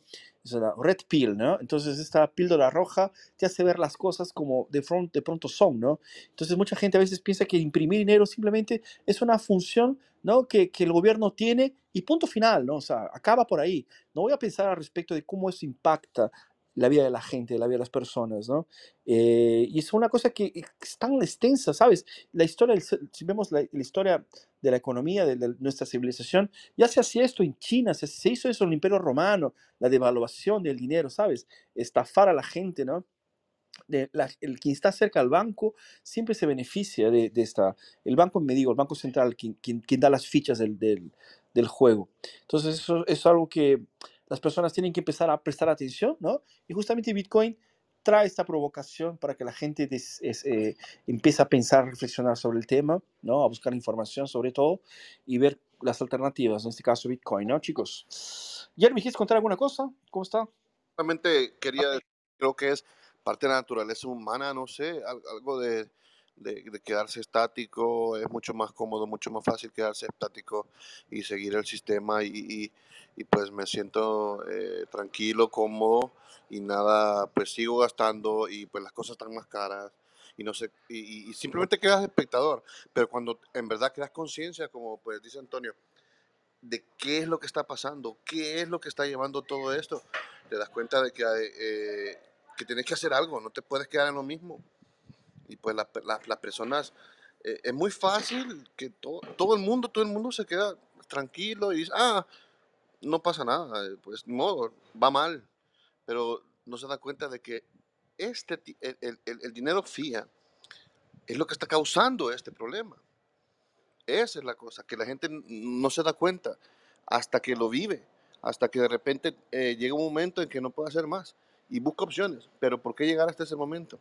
Esa para mí es la reflexión que debería estar en, todo el mundo y, y, que te hace despertar muchas veces. Yo digo a las personas, eh, piense, eh, ¿qué es lo que da el valor al dinero?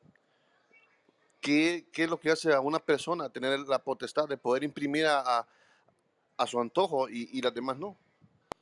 Cuando las personas em, empezamos a darnos cuenta de ese tipo de cosas y a tratar de pensar un poco más, de, de, de, de soltarnos de nuestra comodidad y, y, poder pensar un poco más de eso. Eh,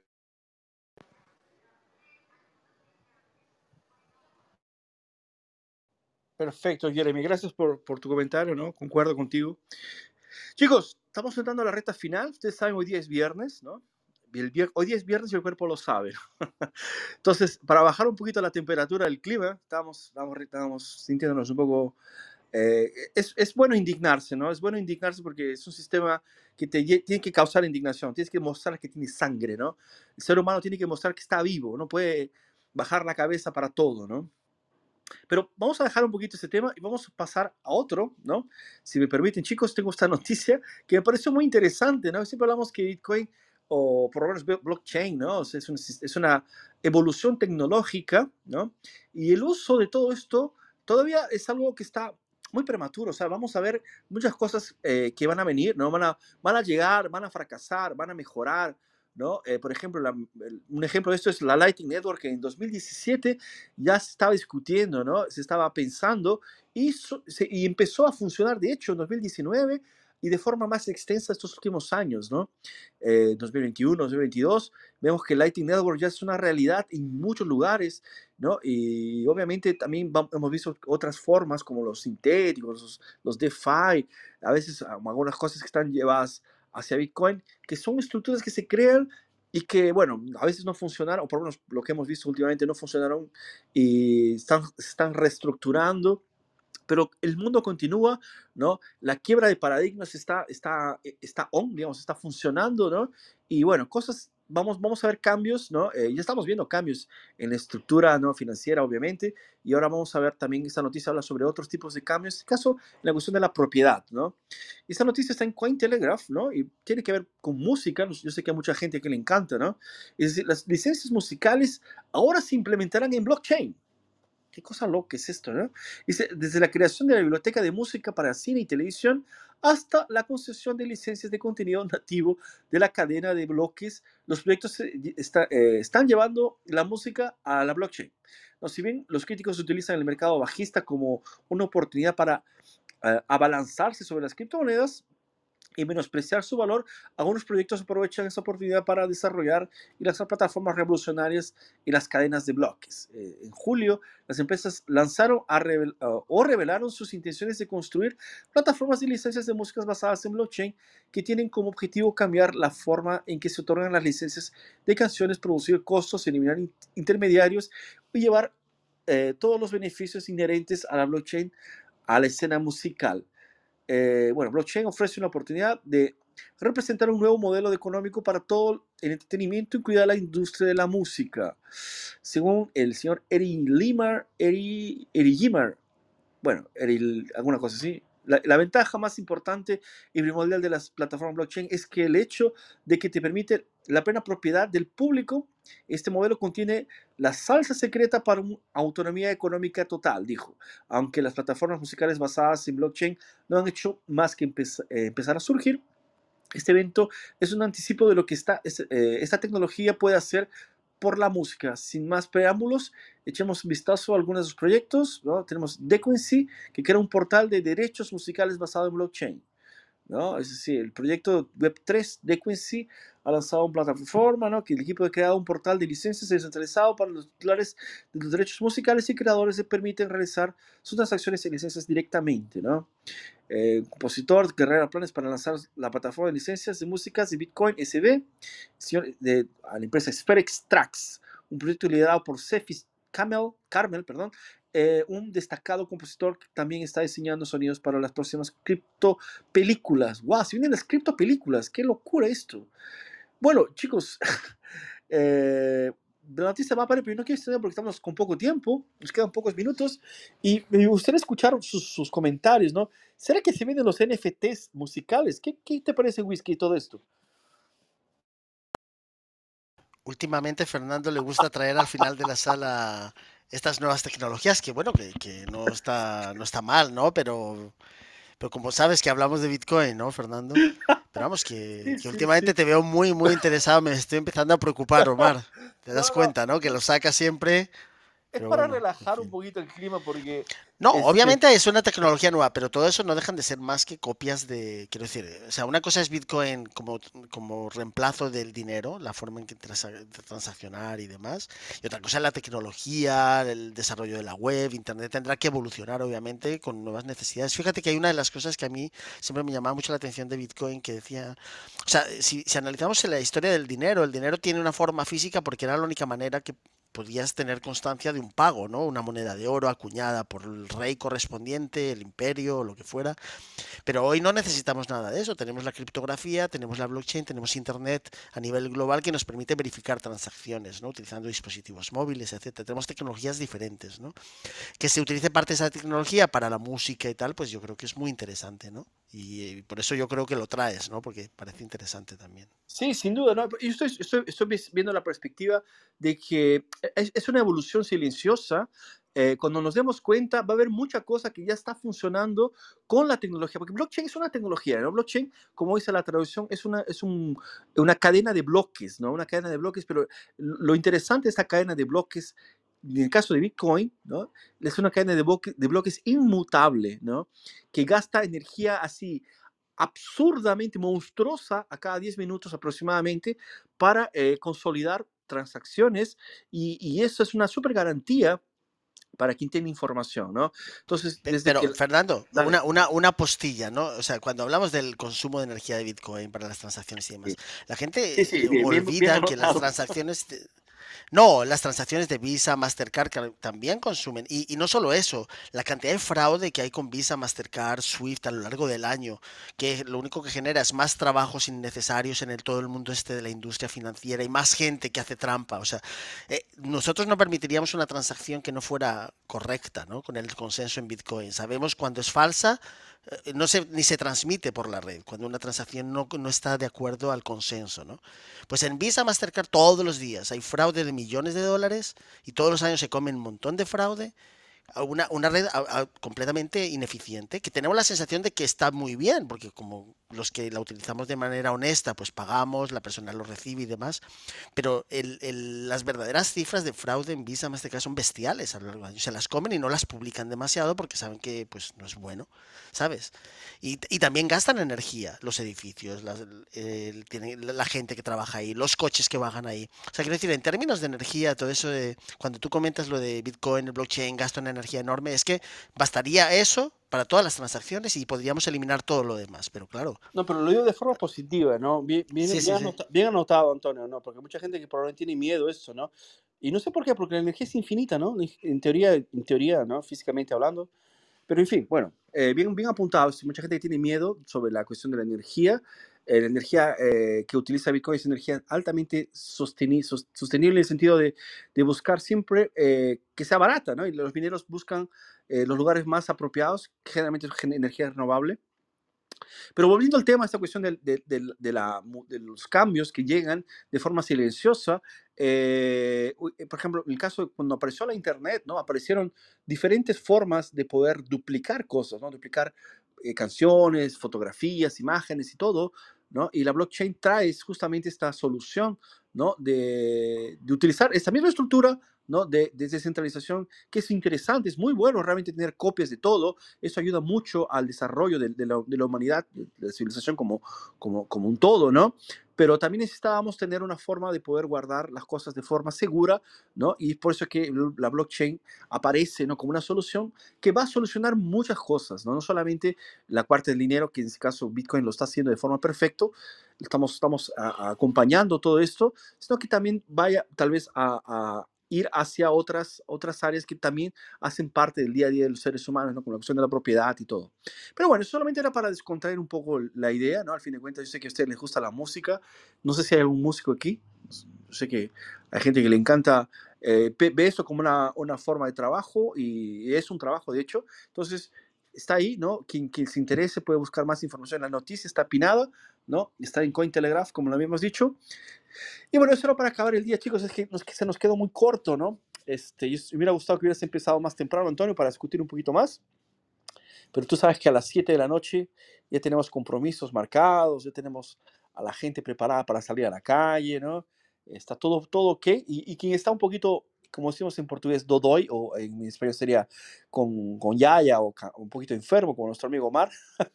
le, deseamos mucha eh, energía para que se recupere rápido, ¿no? Y a quien esté en casa también descansando, que descanse bien, que se sienta muy bien, porque el fin de semana está empezando y es el momento de quedarse en familia y todo más, ¿no? No sé alguien más quiere decir alguna cosa, despedirse, no sé. Dejo aquí el micrófono un poquito. Dale, Antonio. No, que creo que antes eh, Omar iba a decir algo. Me pareció que movía el micrófono antes, no lo sé. No, era, para decirte que eso, que ando, que ando con el COVID, que hoy estaba modo radio solo, solo escuchando. Ánimo, ánimo. Chévere, gente. Entonces, eso aquí. Eh, muchas gracias. Gracias a todos. Gracias a Dios por estar esta semana con ustedes. Un fuerte abrazo a todos los que nos acompañaron. Solo eh, también les dejo la invitación para que nos acompañen aquí en el Club eh, Bitcoin Latino. Somos un club de maximalistas de Bitcoin aquí en América Latina y España, ¿no? Queremos que la gente que, que quiera hablar, hablar de Bitcoin tenga un espacio abierto y libre, ¿no? Sobre eh, sin ningún tipo de interferencia. No somos contra ninguna altcoin o las altcoins en general, pero simplemente queremos destacar el, el, valor que tiene Bitcoin y cómo es importante que la gente lo conozca y sepa cómo funciona, sobre todo, ¿no? Chicos, muchísimas gracias a todos. Un fuerte abrazo. Gabo, Whisky, Omar. Dale, dale Gabo. Gracias, Fernando. Siempre eh, muy interesante la noticias que compartes y pues nos vemos próxima semana. Perfecto, gracias Gabo. Whisky, un abrazo, Omar, Antonio, Jeremy, ¿quieres decir alguna cosa? Sí, sí, no, no, gracias, gracias eh, Fernando por abrir la sala y pues pendiente para la otra semana. Voy a recuperar un par de preguntitas de las personas que se acercan a mí para aprovechar la, siguiente vez. Perfecto, muchas gracias a ti, Jeremy, ¿no? De hecho, excelente. Queremos tener a los, salvadoreños cerca, cerca de este club porque nos interesa mucho lo que pasa por allá, ¿no? Entonces, y a la gente que también no, no hace parte de este club, Bitcoin Latino, como hemos dicho, es un lugar en el cual vamos a hablar de Bitcoin.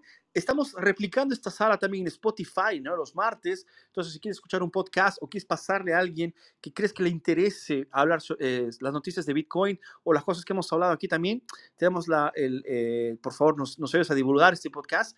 Entonces, un fuerte abrazo a todos, chicos, que tengan un excelente fin de semana y vamos a descansar, ¿no? Que el cuerpo merece un, trato, ¿no? Poder aprovechar este fin de semana con la familia. Un fuerte abrazo, chicos. Cuídense mucho. Cuídense. Chao. Lo mismo, lo mismo, Fernando. Buenas tardes. Hasta luego. Nos vemos.